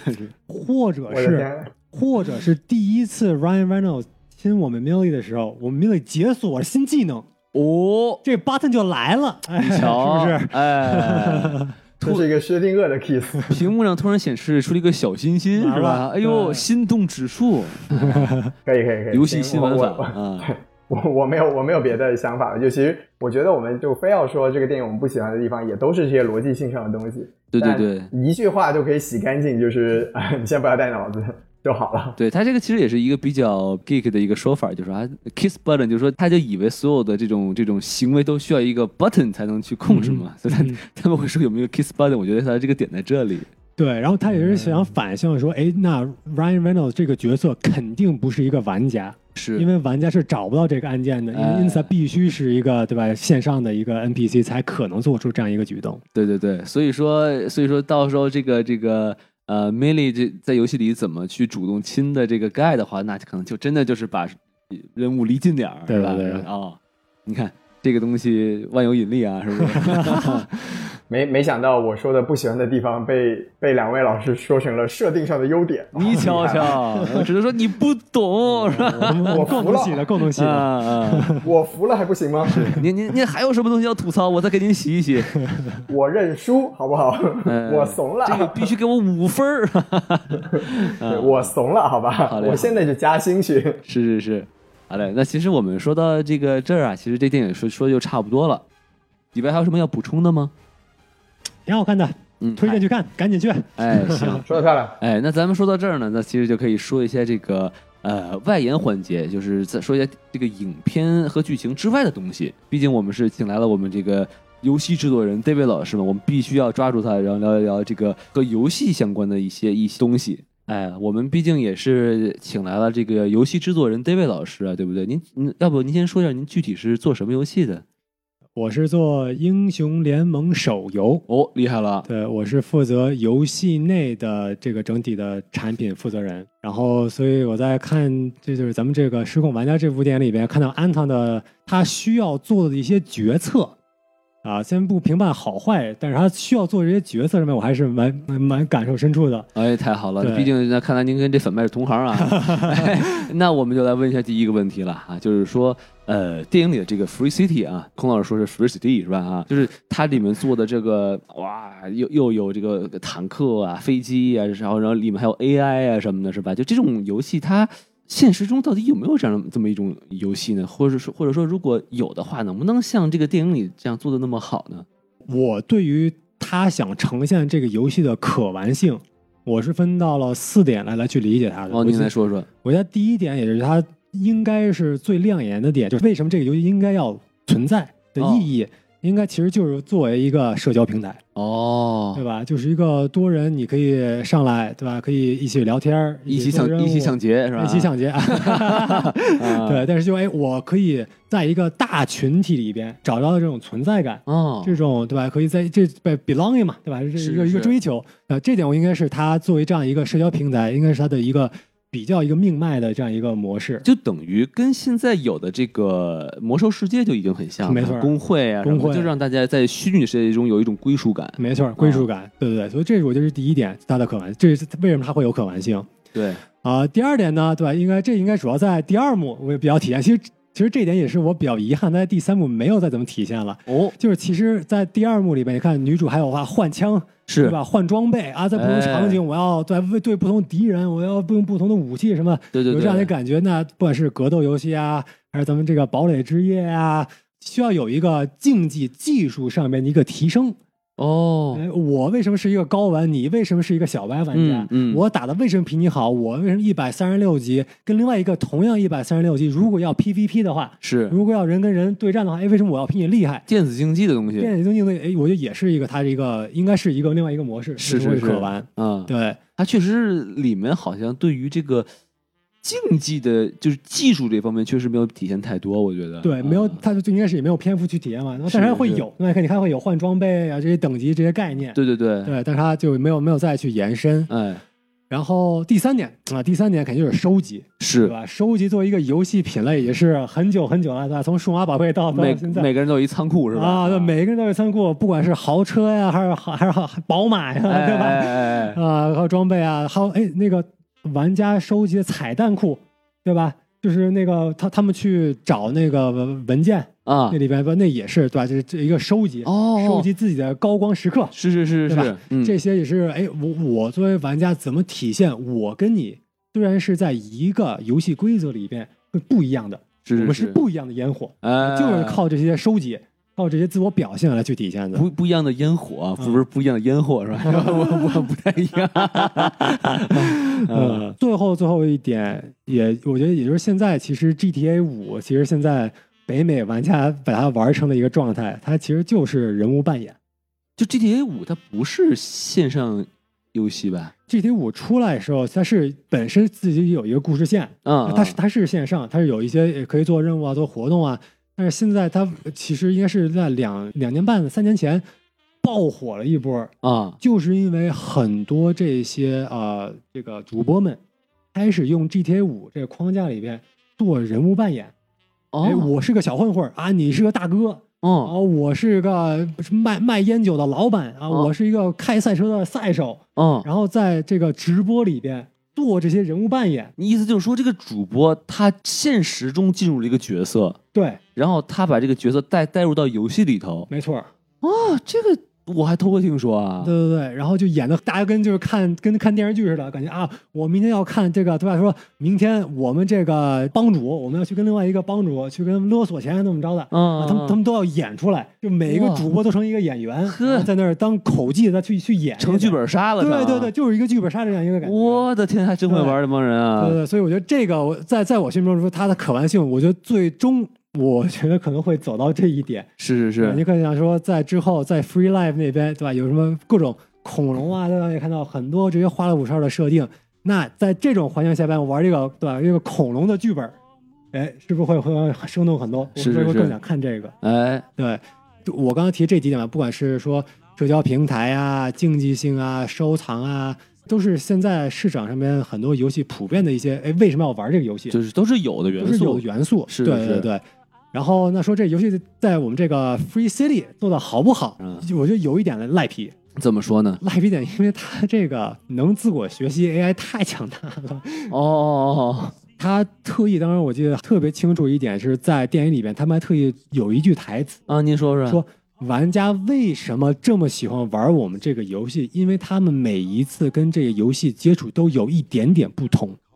哦对，，他是专门有一句台词是是聊着这么这么一句话的。就是因为我们所知道的 NPC 都是那种，你跟他说一句说跟他说一次话，他一个一个回回答，对你跟他说第二次还是同样的回答，对，这就是机械性，但是这个是不一样的没错，没错，没错。啊。你看，像像近几年很多游戏已经开始做，就是比较比较复杂的这些逻辑树嘛。啊，是是是你可以对吧？一下你一个回答，然后五个六个回答之后，可以有什么几几百种不同的答案。但它也只是只是更复杂的但循环而已。没没错，但只是更加，但这是自我学习啊啊这个的丰富性，这个的可玩性，那这真是永无止境的。所所以我问题就来了啊，这种游戏现在有吗？这个我觉得很应该是每一个大厂就是能做成这样的一个 AI 都是一个愿望，呃，都肯定哦是想往这方向去做到。啊，但是能不能做到，什么时候能做到，这是会是一个比较大的老板们给不给资源？呃，这这个资源量级，其实这是当时可能也是作为你觉得能得花多少钱呢？如果要那么做出个这种会自我学习的游戏，我觉得目前目前应该不是一个钱的问题，哦比较恰当一个比喻，就类似于像特斯拉这车，啊它现在需要靠镜头识别来去嗯判断怎么开车。是，其实这就是一个哎，通过对吧大量数据的学习，对对对对哎对，来去判断我应该做什么一个决策。嗯对吧？就是说，就是如果拿这个套话，特斯拉认为就是一个时间问题，是只要我们这个这个芯片对吧分析的速度能够支撑支支撑了。采样够多够多了啊我们就可以了，是甚至能超越人类这已经可以分辨的这个速度。超过任何老司机，王老师都不在话下。啊，那是，嗯对，但只不过现在硬件设备还没到呢，不管是什么 Moore's law 啊，什么 Wright's law 啊，对吧？这个就是硬件跟软件迭代速度这些定律上面，就有一个时间问题吧，咱们慢慢等着，哎再再过几年可能就有了。啊，反正简而言之，现在这样的游戏还没有啊，朋友们，不用目前就不用等了啊。哎，对对对，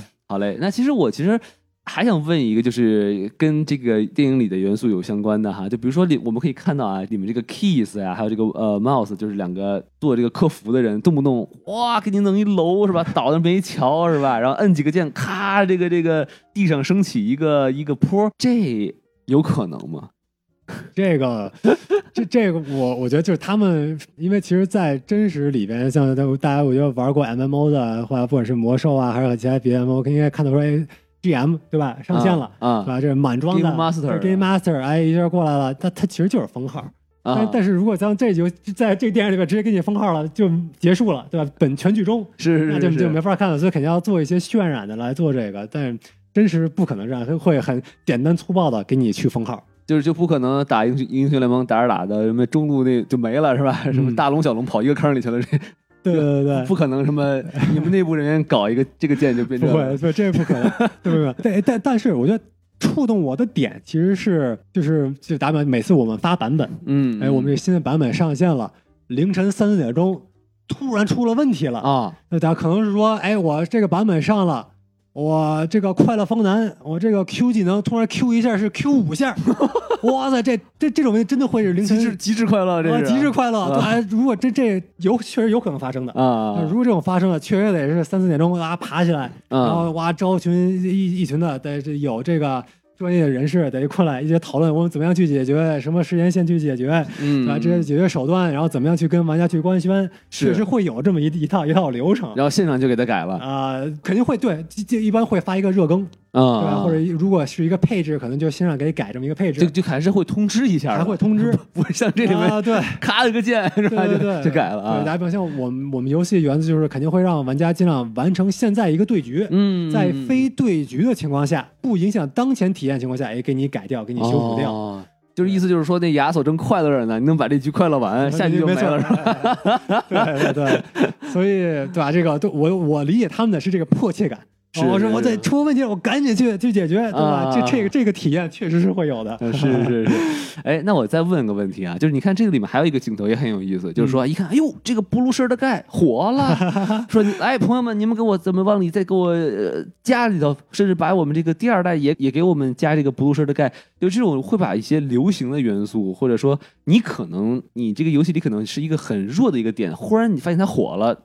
呃，马上就会有一些人大佬哈说你给我马上下个版本就给我加进去，你们真的会有这种事情发生吗？这种事情，我觉得分不同的不同内容。假如说比较呃简单或者成本非常低的一些内容，那其实根据潮流，根据什么火爆，去马上做一些处理，其实这是一个好事情。我是举举例，像我们英雄联盟，你有头像，哎对吧？当年一八年，对吧？IG 赢了，哎，对吧？哎，我们 IG 马上出一个这样 IG 头像，大家可以去可以去购买什么的。那这些其实是我觉得就是应该也是呼应当前现在一个现象，玩家可以一起去马上体验，这其实是一件好事儿。嗯，但是如果说要完完全全纯数据导向，说因为对吧，这是什么样子，所以我们怎么怎么着的，啊，啊，这个至少在全的我们我们公司可能不见得是就是纯是因为这个火我们就要做这个，啊啊，我们会会会有更多的层次来来去分享，然后并且说，哎，真正玩家长期的体验，可能五年后、十年后，玩家还会对当时这个设计这样会有一个什么感受，他们还可以持续的获得乐趣吗？还是说只是为了对吧一时的这样一个快感？这也是有成本考虑，因为这些风儿都是来得快去得快。对你好家伙，吭哧吭哧熬夜弄完，然后你活两天没了，这其实也得不偿失，是吧？大家还是要好好过日子的，是不是？对对对啊然后王王老师，你提到就是说，哎，要不要根据潮流加减或删减这些内容？这一点可能更有意思的一点，会去看这一点，就是如果根据潮流，你不做任何操作，或者你做了操作，它的风险是什么？嗯，我举个例子，您说说像我我像我们这个英雄联盟手游里边做盲僧，啊，对吧？我们知道像这个回旋踢，嗯对吧？嗯这个 inside 这这个踢，这基本是盲僧的标配，是是？是，这高啊光时刻很多都是靠这个来去来去体验的。那操作性的乐趣在这儿了。对对对，，那那我说，那我们在我们手里边是不是也要一比一的还原成端游那样子？嗯，那我要要插眼，你我再摸也摸过去，然后再听我我有没有必要做什么？然后我我们这边判断说，哎，我们知道这个操作和这个行为很火，嗯玩家很很呃认可这样的一个这个东西会给玩家带来乐趣。那我们可以通过另外一个诠释的方式，嗯，还是同样把这个高光时刻保留给玩家，但是一个更合理的方式去啊给到玩家。你们会有一个折中的一个解决方案，对，哎，还是怎么样更适配我们的群体，我们这是产品对是啊，这么说还是很有道理的啊。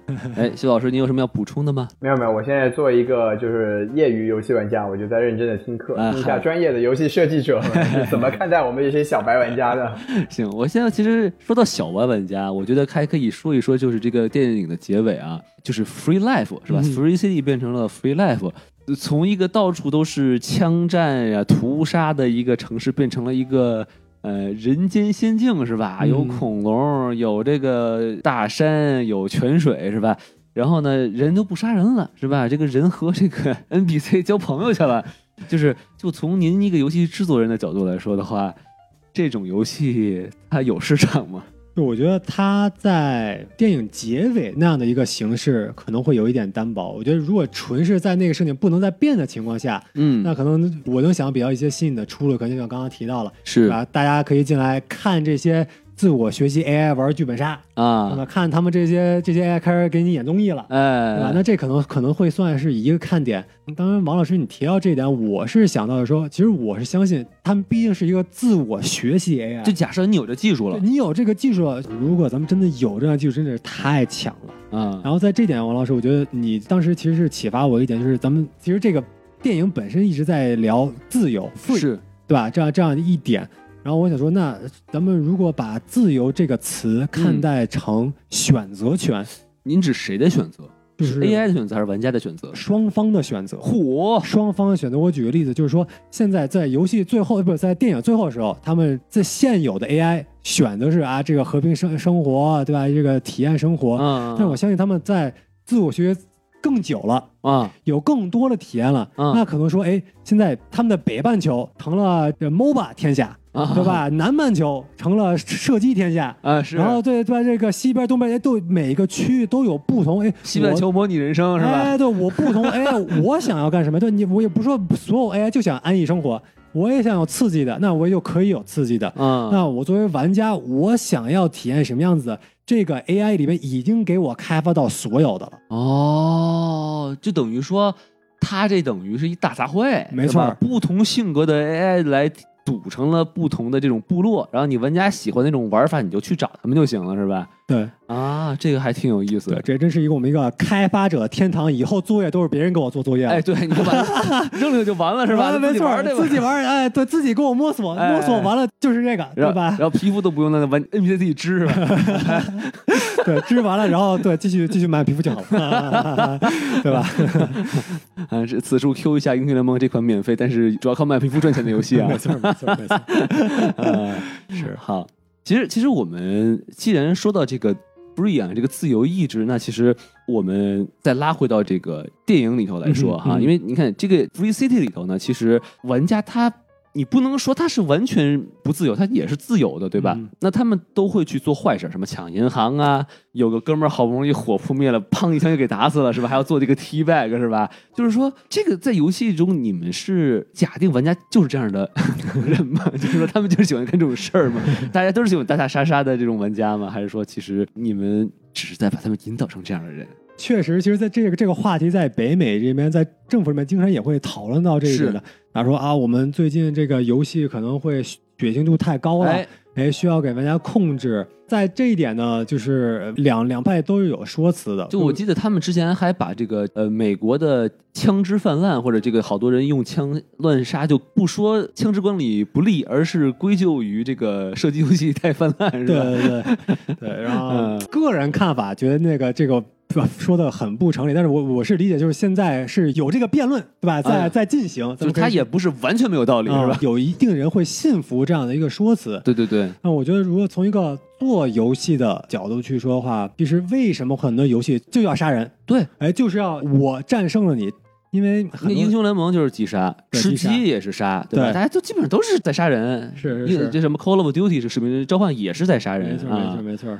所以我觉得在这一点呢，我我这边理解就是说，玩玩家在游戏边他有多种追求，听众们有有兴趣啊，可以去网上搜一下这个游戏用户的心理画像。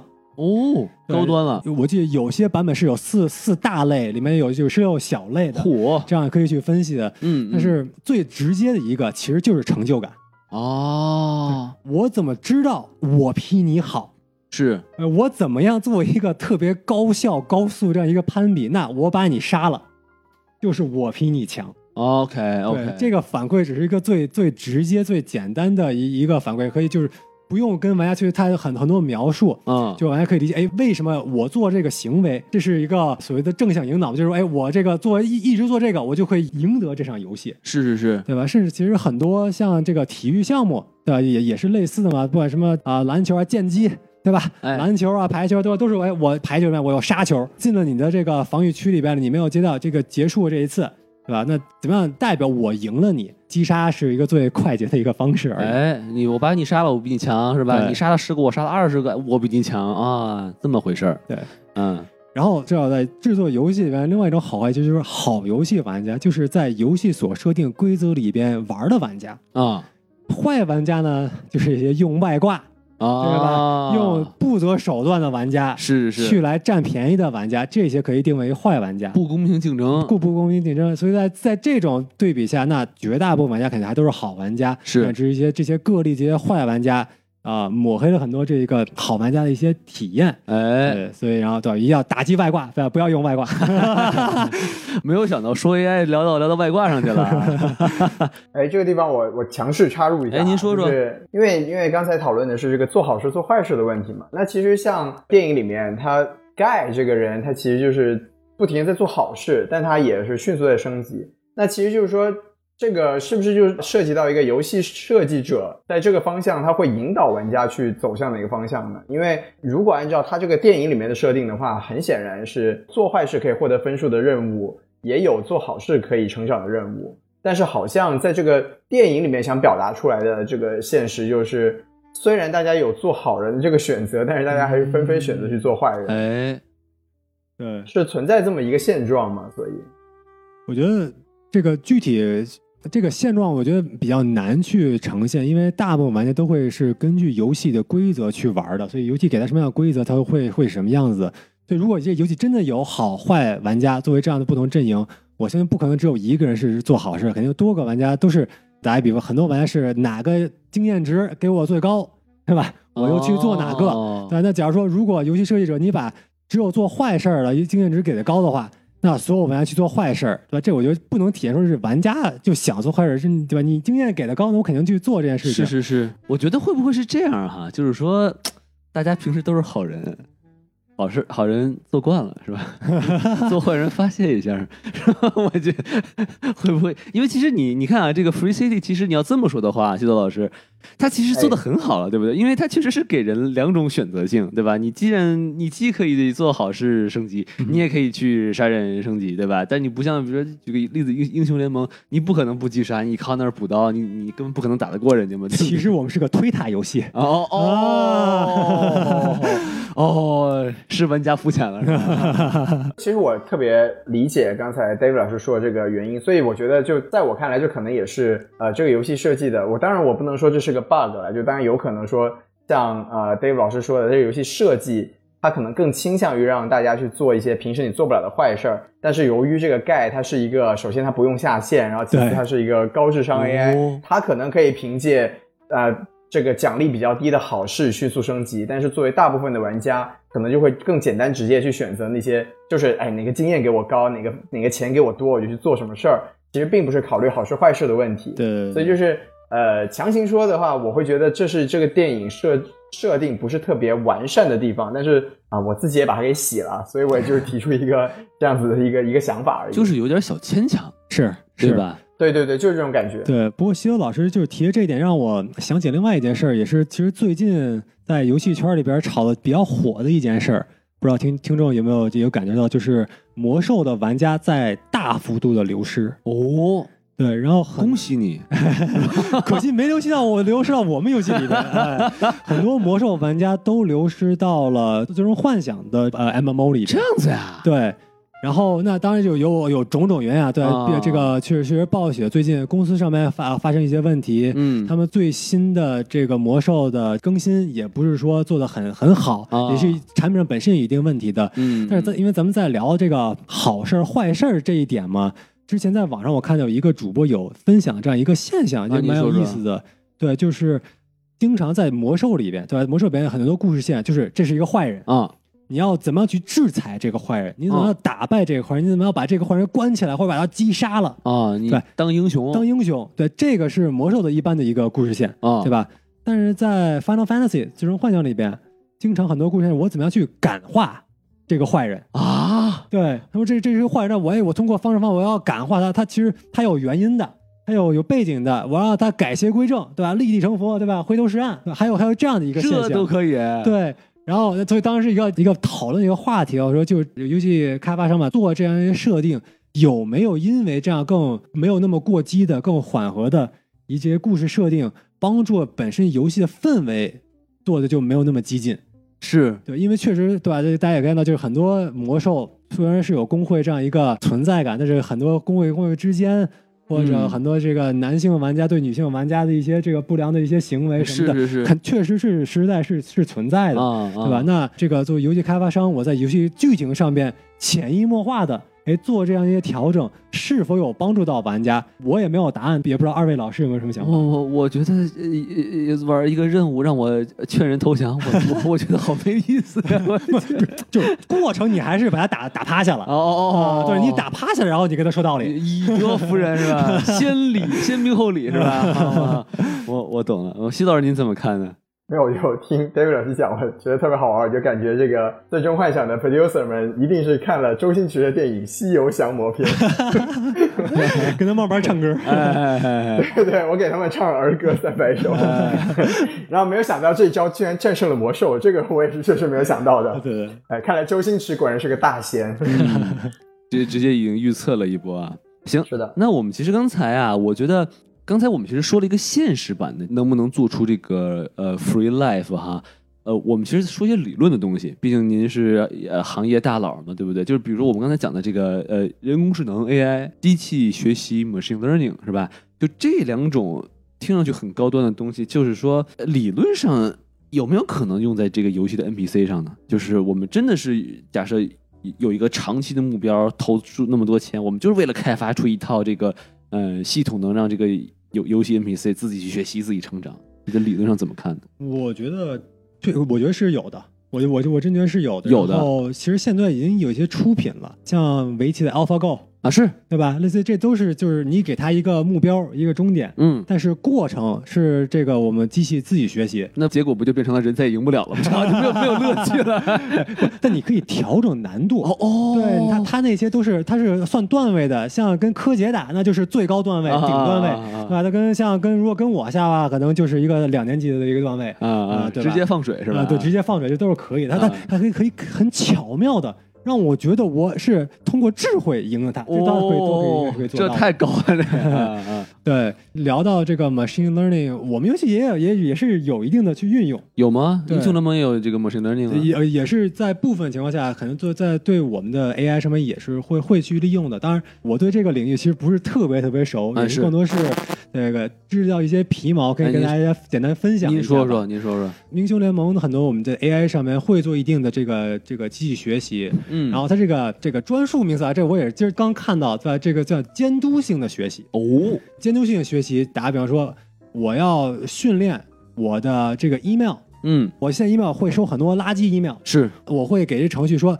我有这么就是十种不同类型，嗯。然后我之后我要培训这个 AI，教导他说，以后你收到一个新的 email 了，等帮我去给我在我已经制定好的一个归类里边去帮我去投放，嗯啊，这是一个很很简单的一个所谓监督学习这样一个例子。哎，对，所以像在我们英雄联盟里边呢，目前是我我我们能想到的有两点啊，来第一点就是说，哎，怎么样能让我们这些 AI 电的这些电脑打得更像玩家？哦确确实会有。然后，所以在这个途径就是说，我们收集大量的玩家对局里面的操作，嗯他们的这个走走动的规律，嗯对吧？这这些收集这些数据，然后通过这些数据做一定的分析，然后再去引导，让我们的 AI 自己学习，然后它之后也会可能走类似的这样一些啊步数啊，类似这些走位啊，啊去模仿。这游戏里这 NPC 就是个马老师，走位走位走位蛇皮走位，对对对。啊所以之后之后，我们马老师马上就 AI 化了，是吧？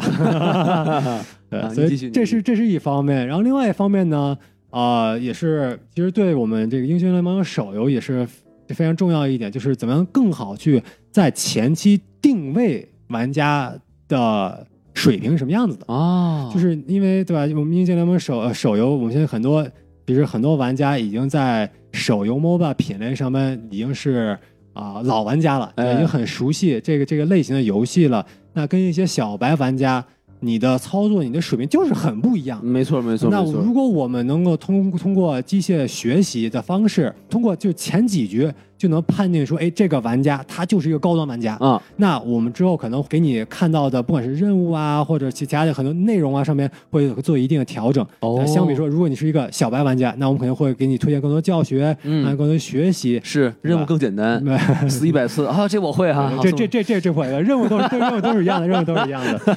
对，不过但是但是就是这这就是意思嘛，就是如果能够更好的帮助我们理解玩家，我们也可以更帮助玩家私人定制玩家想要看到的体验。嗯嗯对肯定是是有用啊、但是在游戏领域上面还是比较初级的，肯定不能像跟跟什么特斯拉比，那肯定是对吧？大巫见小巫了。对对对对对，我们还是比较基础的。嗯嗯。肯定还是投入的不会那么的多嘛，对吧？就毕竟就是说这个游戏的核心并不是机器学习，对吧？没错，没错，没错，没错。嗯我提这几点只是非常基础，就是现在能想到的。嗯，当我们这嗯机械学习，对吧？它越来越强，肯定我们能想到更卓越的这个使用的方式方法。啊，不过另外一点，就是也是当时我想吐槽这个电影的一点，那您说说，机械学习要所抓取的数据量级，它所需要的数据管线的需求是要比一般就是格式化这些数据的需求要大得多得多得多。哦，那但是我们看，我们也看到，对吧？这个电影里面到后边我们没有了，对吧？这个公司里面这么多服务器了，对吧？这个电脑们都没了。那看就剩一个了，是吧？啊，就自己家里边有有有俩 Alienware，那就 OK 了，还能支是这种自我学习 AI 的数据的所需求，这个很难相信。这我不之前不就说了吗，David 老师，云端啊，然后都在云端 都用的是阿里云，是不是？嘿嘿嘿，嗯哎，在这点上，这个徐老师您还有什么要补充的吗？没有，我就希望阿里云能给我们注个资啊嗨，支持我们什么电台，咱们咱们这一集的确全都是广告啊，而且都是非常，而且都是大公司啊。马上走上商务了。哎，行，那咱们其实说完了这个游戏的 AI 啊，我们再说一说另外一个就是反派啊。嗯哎，因为毕竟这个游戏里面这个 NPC 他是都是好人嘛，反派呢就就是这个安托万是吧？嗯我第一次看还以为叫安特曼呢，我安特曼怎么成坏人了？就是安托万这个他这个应该算是 CEO 吧，还是算是一个就是什么？我觉得我觉得很类似于 CEO 吧，在就是我看他的我的感觉跟肯定也是这个跟做做游戏相关，我感觉他很像一个首席制作人，哦，OK，就是也是这样子的。就像这么一个角色哈，感觉他在这个团队里是呼风唤雨啊，说你给我烧下那个啊，就就给我做，你去把他给我什么，你被解雇了啊，就把他给看出，就这种所作所为，这种大佬，这种在你们这个游戏界是吧？你们是怎么评价的呢？当然，他肯定是在电影里面做的比较夸张嘛，所以更、啊更好更容易让理解玩家理解哎他他这个反派的权利、他能力，对吧？他这这技能都有什么？是是那，在游戏里边，如果他是一个首席制作人，嗯嗯他一般在这种职位，其实你做的如果要做好的话，他应该有定位说他是为了玩家嗯的角度出发，嗯，然后去平衡策划、技术和本身企业的需求。嗯。它是要需要平衡这三方需求，最终得出一个结果是最大化玩家的一个感受的，是，这是他应该去做的。嗯，那所以那他如果说这是他的范畴里边，那他的一些决策权，例如他不是这样的人嘛，他想挣钱嘛，是吧？啊对。哎哎对，numbers 嘛 numbers numbers 嘛，然后他做一些决策吧，打比方说像我要上这个内容，哎，我要上 dude，嗯，哎，对吧？或者是说，哎，我现在发现，呃，线网上面有一些他当时认为的黑客，呃，我需要去解决。类似于这样的决策，确实他是应该是去有一定的反馈的，他是应该做一定的决策。那当然，他电影里面做的决策，对吧？哎很过激的、很滑稽的，是是是，对吧？啊，但是这确实他做的。然后他做的其中有一个决策非常感受生动的一个一个决策，就是当时提到了说，我们这个 Free City 二、Free City 一里边玩家获得的内容，要不要也能迁移到 Free City 二里边？啊，对这个决策，按照他的这个职责里面，确实是他是需要去做的一个决策。啊。是，就不管是说要不要兼容，不兼容，都是他确实是他需要去做一个决策。然后在真实的这个游戏制度里面，也是会需要做这样一个一个决策的。嗯嗯，对？吧？像我们英雄联盟手游，我们也是，我们的手游，因为我们是啊从根儿开始搭建起的这样一个完全新的一个体验这次不抄了啊，这次我，这自自己家有自己家游戏嘛，自己家游戏，对啊，所以我们肯定也要认识到，就是英雄联盟玩家，对吧？在我们的这个 PC 游戏上边，对吧？做了很多投资了，也花了很多心血了，我们怎么样确保说在手游上面？我们也能呼应到这些玩家。我说我们看到了你在这上面的心血，我们也要给你一定的福利。这个真的是我们很慎重需要去考虑的一个话题。当时他在聊这一点，我也是啊，当时在我们的岁月里面也是要考虑到这个问题的，还是蛮蛮蛮有趣的。但你看他在这个安托在电影里面这种呼风唤雨啊，他基基本上说什么就没人敢说，他说往东就没人敢往西，就这么一个角色，你们有这种人有这种人吗？职位 这么高？对，我觉得他这个也是肯定是推到一个极极端了。但是做一般这种所谓的制作人，对吧？他们叫 executive producer 嗯，的是这样一个职位，他决策权啊确实在这个人手里的。啊假如说，他说我我就是说，在这个时间段，我必须要去上 do 这样一个内容，啊，对吧？我要要上，那这个决策权确实是在他的手里。但是一个称职的对吧制作人，他的职责其实不是说我要我为了做这样一个决策，为做一个决定而去做决定，他的应该的工作是说，哎，我要去考虑美术他们的一个反馈什么样子。技术是一个什么样子，啊策划是什么样子，收集完了之后做一个综合对玩家好的一个评价，也是玩家好的一个角色才可以。那这工职位挺复杂的哈，不但要呃考虑玩家，还得说我的这个团队到底能不能做到这一些，是吧？对，跟这个安特完全不一样，。其实应该应有的姿态，其实是一个做妈做爸的这样一个姿态。对是是啊，呃，他这直接成一个祖宗的姿态，其实是 对我我们是没有的。是。刚才我们说了很多这个与游戏和游戏业相关的这个外延问题哈，我们现在这个我们也可以发现啊，西多老师已经沉默了很久啊。那我们现在就是让西多老师来说一说他很关心的一些外外延的这个问题吧。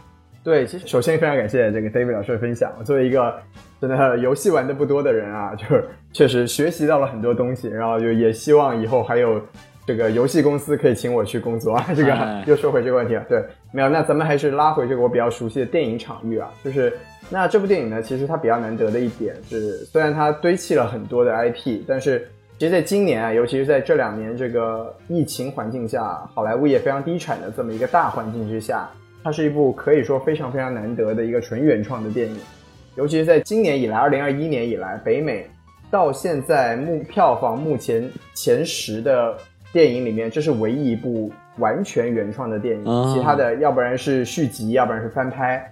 所以就是从这个角度上来说啊，这是是非常难得一个事情。是但是我们换一个角度来说，就是这也是迪士尼的一个通病吧，就是这个电影它虽然说是原创的，但我们刚才讲了很多啊，就是它首先它有很多过去的电影的影子，对就我们刚才说了，像乐高大电影啦、楚门的世界啦、无敌破坏王啦等等等等，那就给，尤其是像我我说我的观感，就尤其在第一幕的时候，它的一个原创性给人的感觉就是新意好像不是特别够，哎，那另一方面呢，它又在很爽的地方，它其实又是靠很多其他的 IP 顶上来的。那这就就给我一个思考吧，就是说，那首先这算不算？就不知道在两位老师看来，这还能不能算是一部纯粹的原创电影？就因为像我们刚才说了，它不仅有别的作作品的影子，它还有很多 IP 的堆砌。对于两位老师来说，会不会把它放在一个原创电影的范畴里面？我的感觉呢，就是肯定还是算原创的，因为它毕竟这个故事是全新的嘛，而且它也没有说什么前面有一部啊什么的。虽然说呢，其像西西子老师说的，它有很多电影的一些怎么也不能说叫抄吧，就是说它影子吧，或者说借鉴吧，但。这个故事上来说，电影都这么多年了，是吧？你很难说哇，你突然就有一个全新的一个一个一个套路，我觉得这也是很难的。而且我觉得也没那么明显的一些这种完全跟什么什么电影一模一样的这种所谓的抄袭嘛。而且我觉得其实，嗯，它的这个借鉴也好，或者它的一些 IP 也好，我觉得其实是一个很有趣的东西。因为疫情的情况下，大家都在家里面待着，所以我觉得其实大家玩游戏啊，然后看一些老片儿啊，我觉得其实你把这些东西融进去，反而在这个现阶段来说的话，更适合现在的这个观众去接受吧。因为感觉大家都现在都更宅了，然后所以你你的这个所谓的原创宅化是吧？有好多梗在里头，好像确实是会。影响现在的这个呃观众的这种体验嘛？虽然我我这是我的一个推测啊，我并不确定是不是这个制片人真这么想的啊，但是我是对于我来说还是挺受用的。呃，然后从另外一个角度来说呢，就是我我知道西多老师他讲原创，我感觉他能他指的就是拉拉烂的这种感觉啊，就说 就是就是说整个这个故事从头到尾，它是一个不沾任何其他电影的边儿的一个。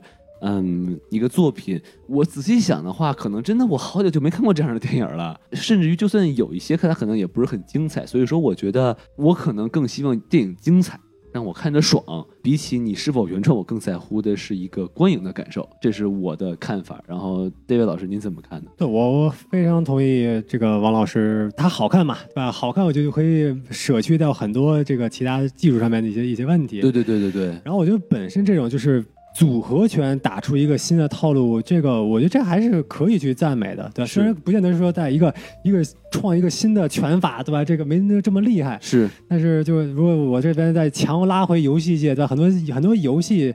所谓新的游戏，它也不是完完全全以前没有新力的，是，对吧？像当时的 PUBG，嗯嗯，对？吧？但这个绝地求生，对吧？也就是说，这个吃鸡加上射击游戏。吃鸡就是 PUBG 啊啊，对，吃鸡那个机制，哦哦对哦哦，这个一百个人最后就只剩一个人，这样这样获胜，啊加上一个就是大逃脱，对吧？加上大逃杀。大逃杀，啊加上一个射击，对组合一起就成这个游戏了嘛。是是是，那这其实这之间这两个元素也都有，但是你组到一起嗯。融合的好话，我觉得这可也是可可以算是加分的。对对对对对，而且你看，就是 PUBG 确实火的一塌糊涂，在全球啊，没错没错，但是你说你你不知道大逃杀吗？大家都知道是吧？你你你们没玩过 CS 吗？大家都玩过没错但是你就是忧郁一结合，哎，大家觉得这有点意思，没错没错没。嗯错。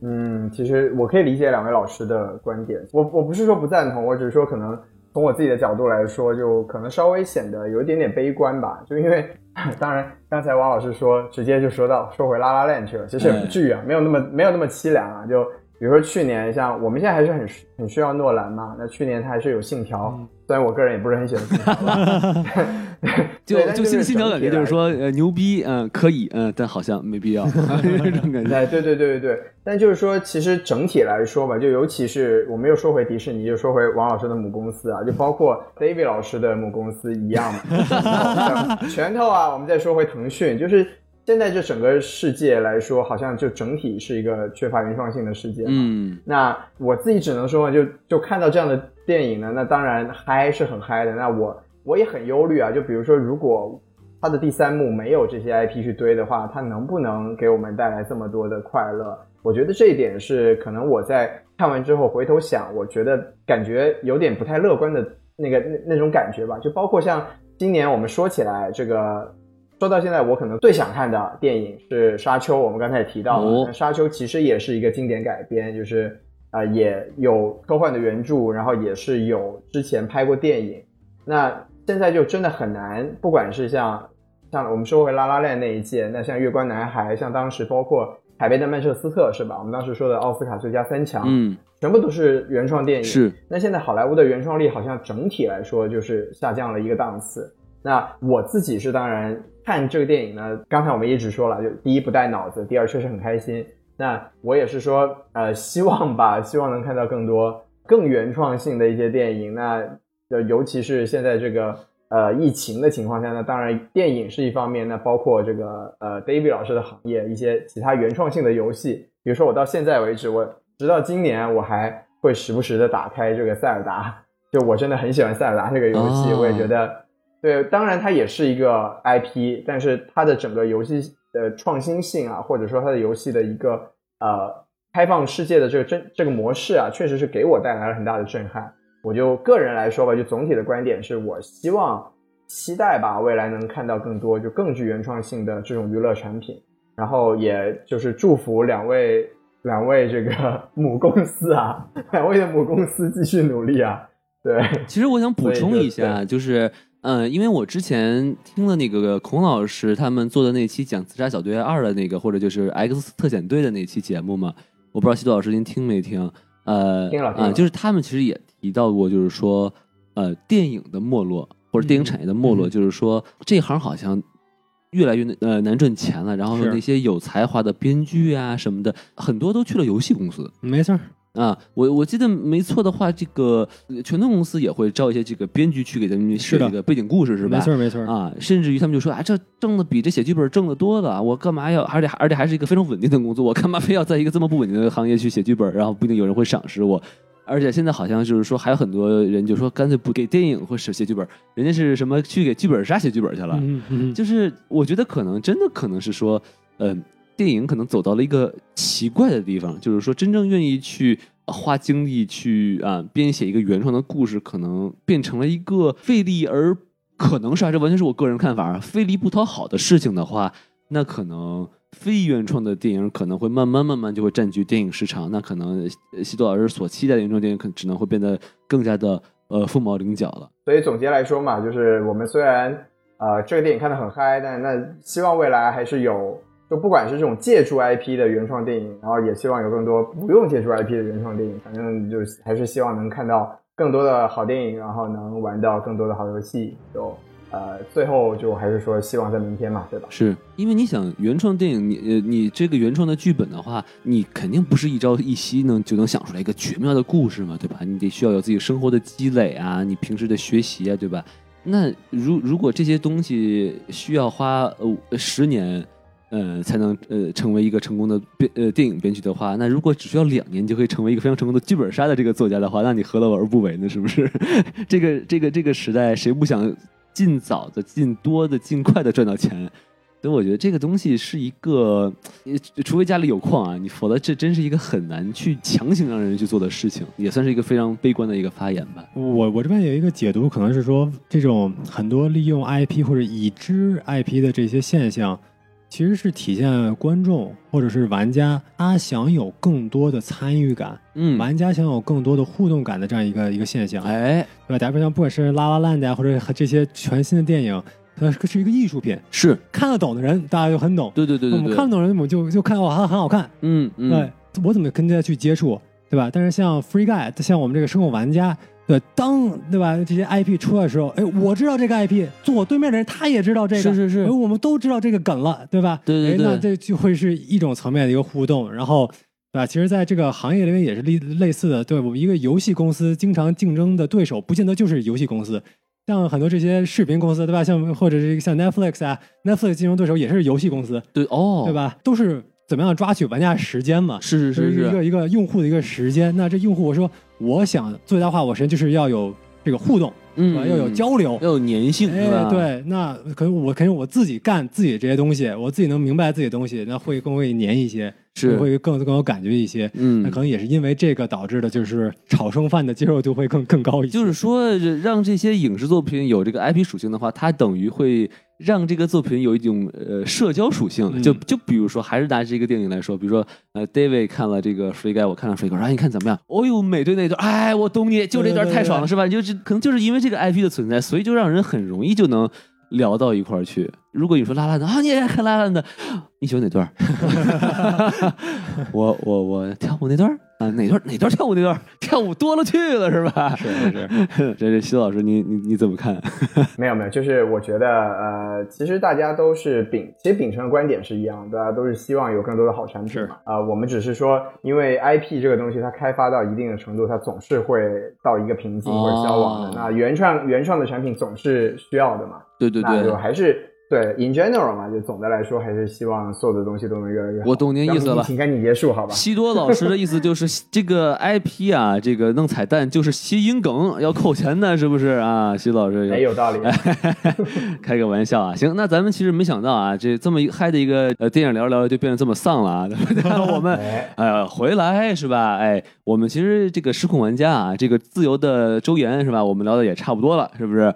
是。啊，我们现在要给大家 rap 一段了啊，还没有看胡说八道啊。哎。我们要跟大家说一下我们的这个微信公众号啊，S M，来给您一个 beat 哎，对，drop the beat，呃，S M F M 二零一六，对，S M F M 二零一六，哎，大家加入这个微信公众号啊，里面有我们这个二维码，然后扫完二维码呢，有这个呃机器人可以邀您到我们的这个粉丝群里头，然后可以和我们这个呃主播呀，还有这个非常有才的这个听众啊一块儿来讨论电影，非常的非常的有意思啊。那好，那我们这期电影就说到这里啊，感谢您收听到现在啊，哎那我们这个下期节目再见，拜拜。拜拜。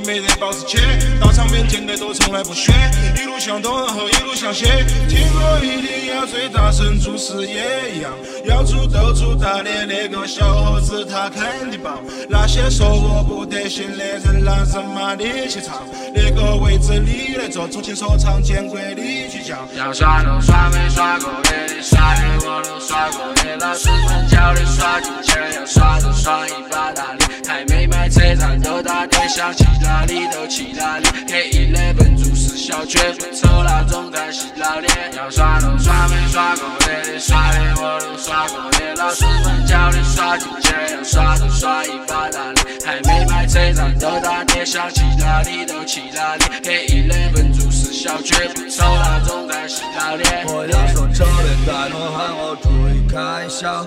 刚买的家私货，但屋头没被开到。地上有五百万，但老子不得弯腰。抬头就直接看牢口，您这些汉堡，那些走不起来，人还是走不起来。我也只是顺手写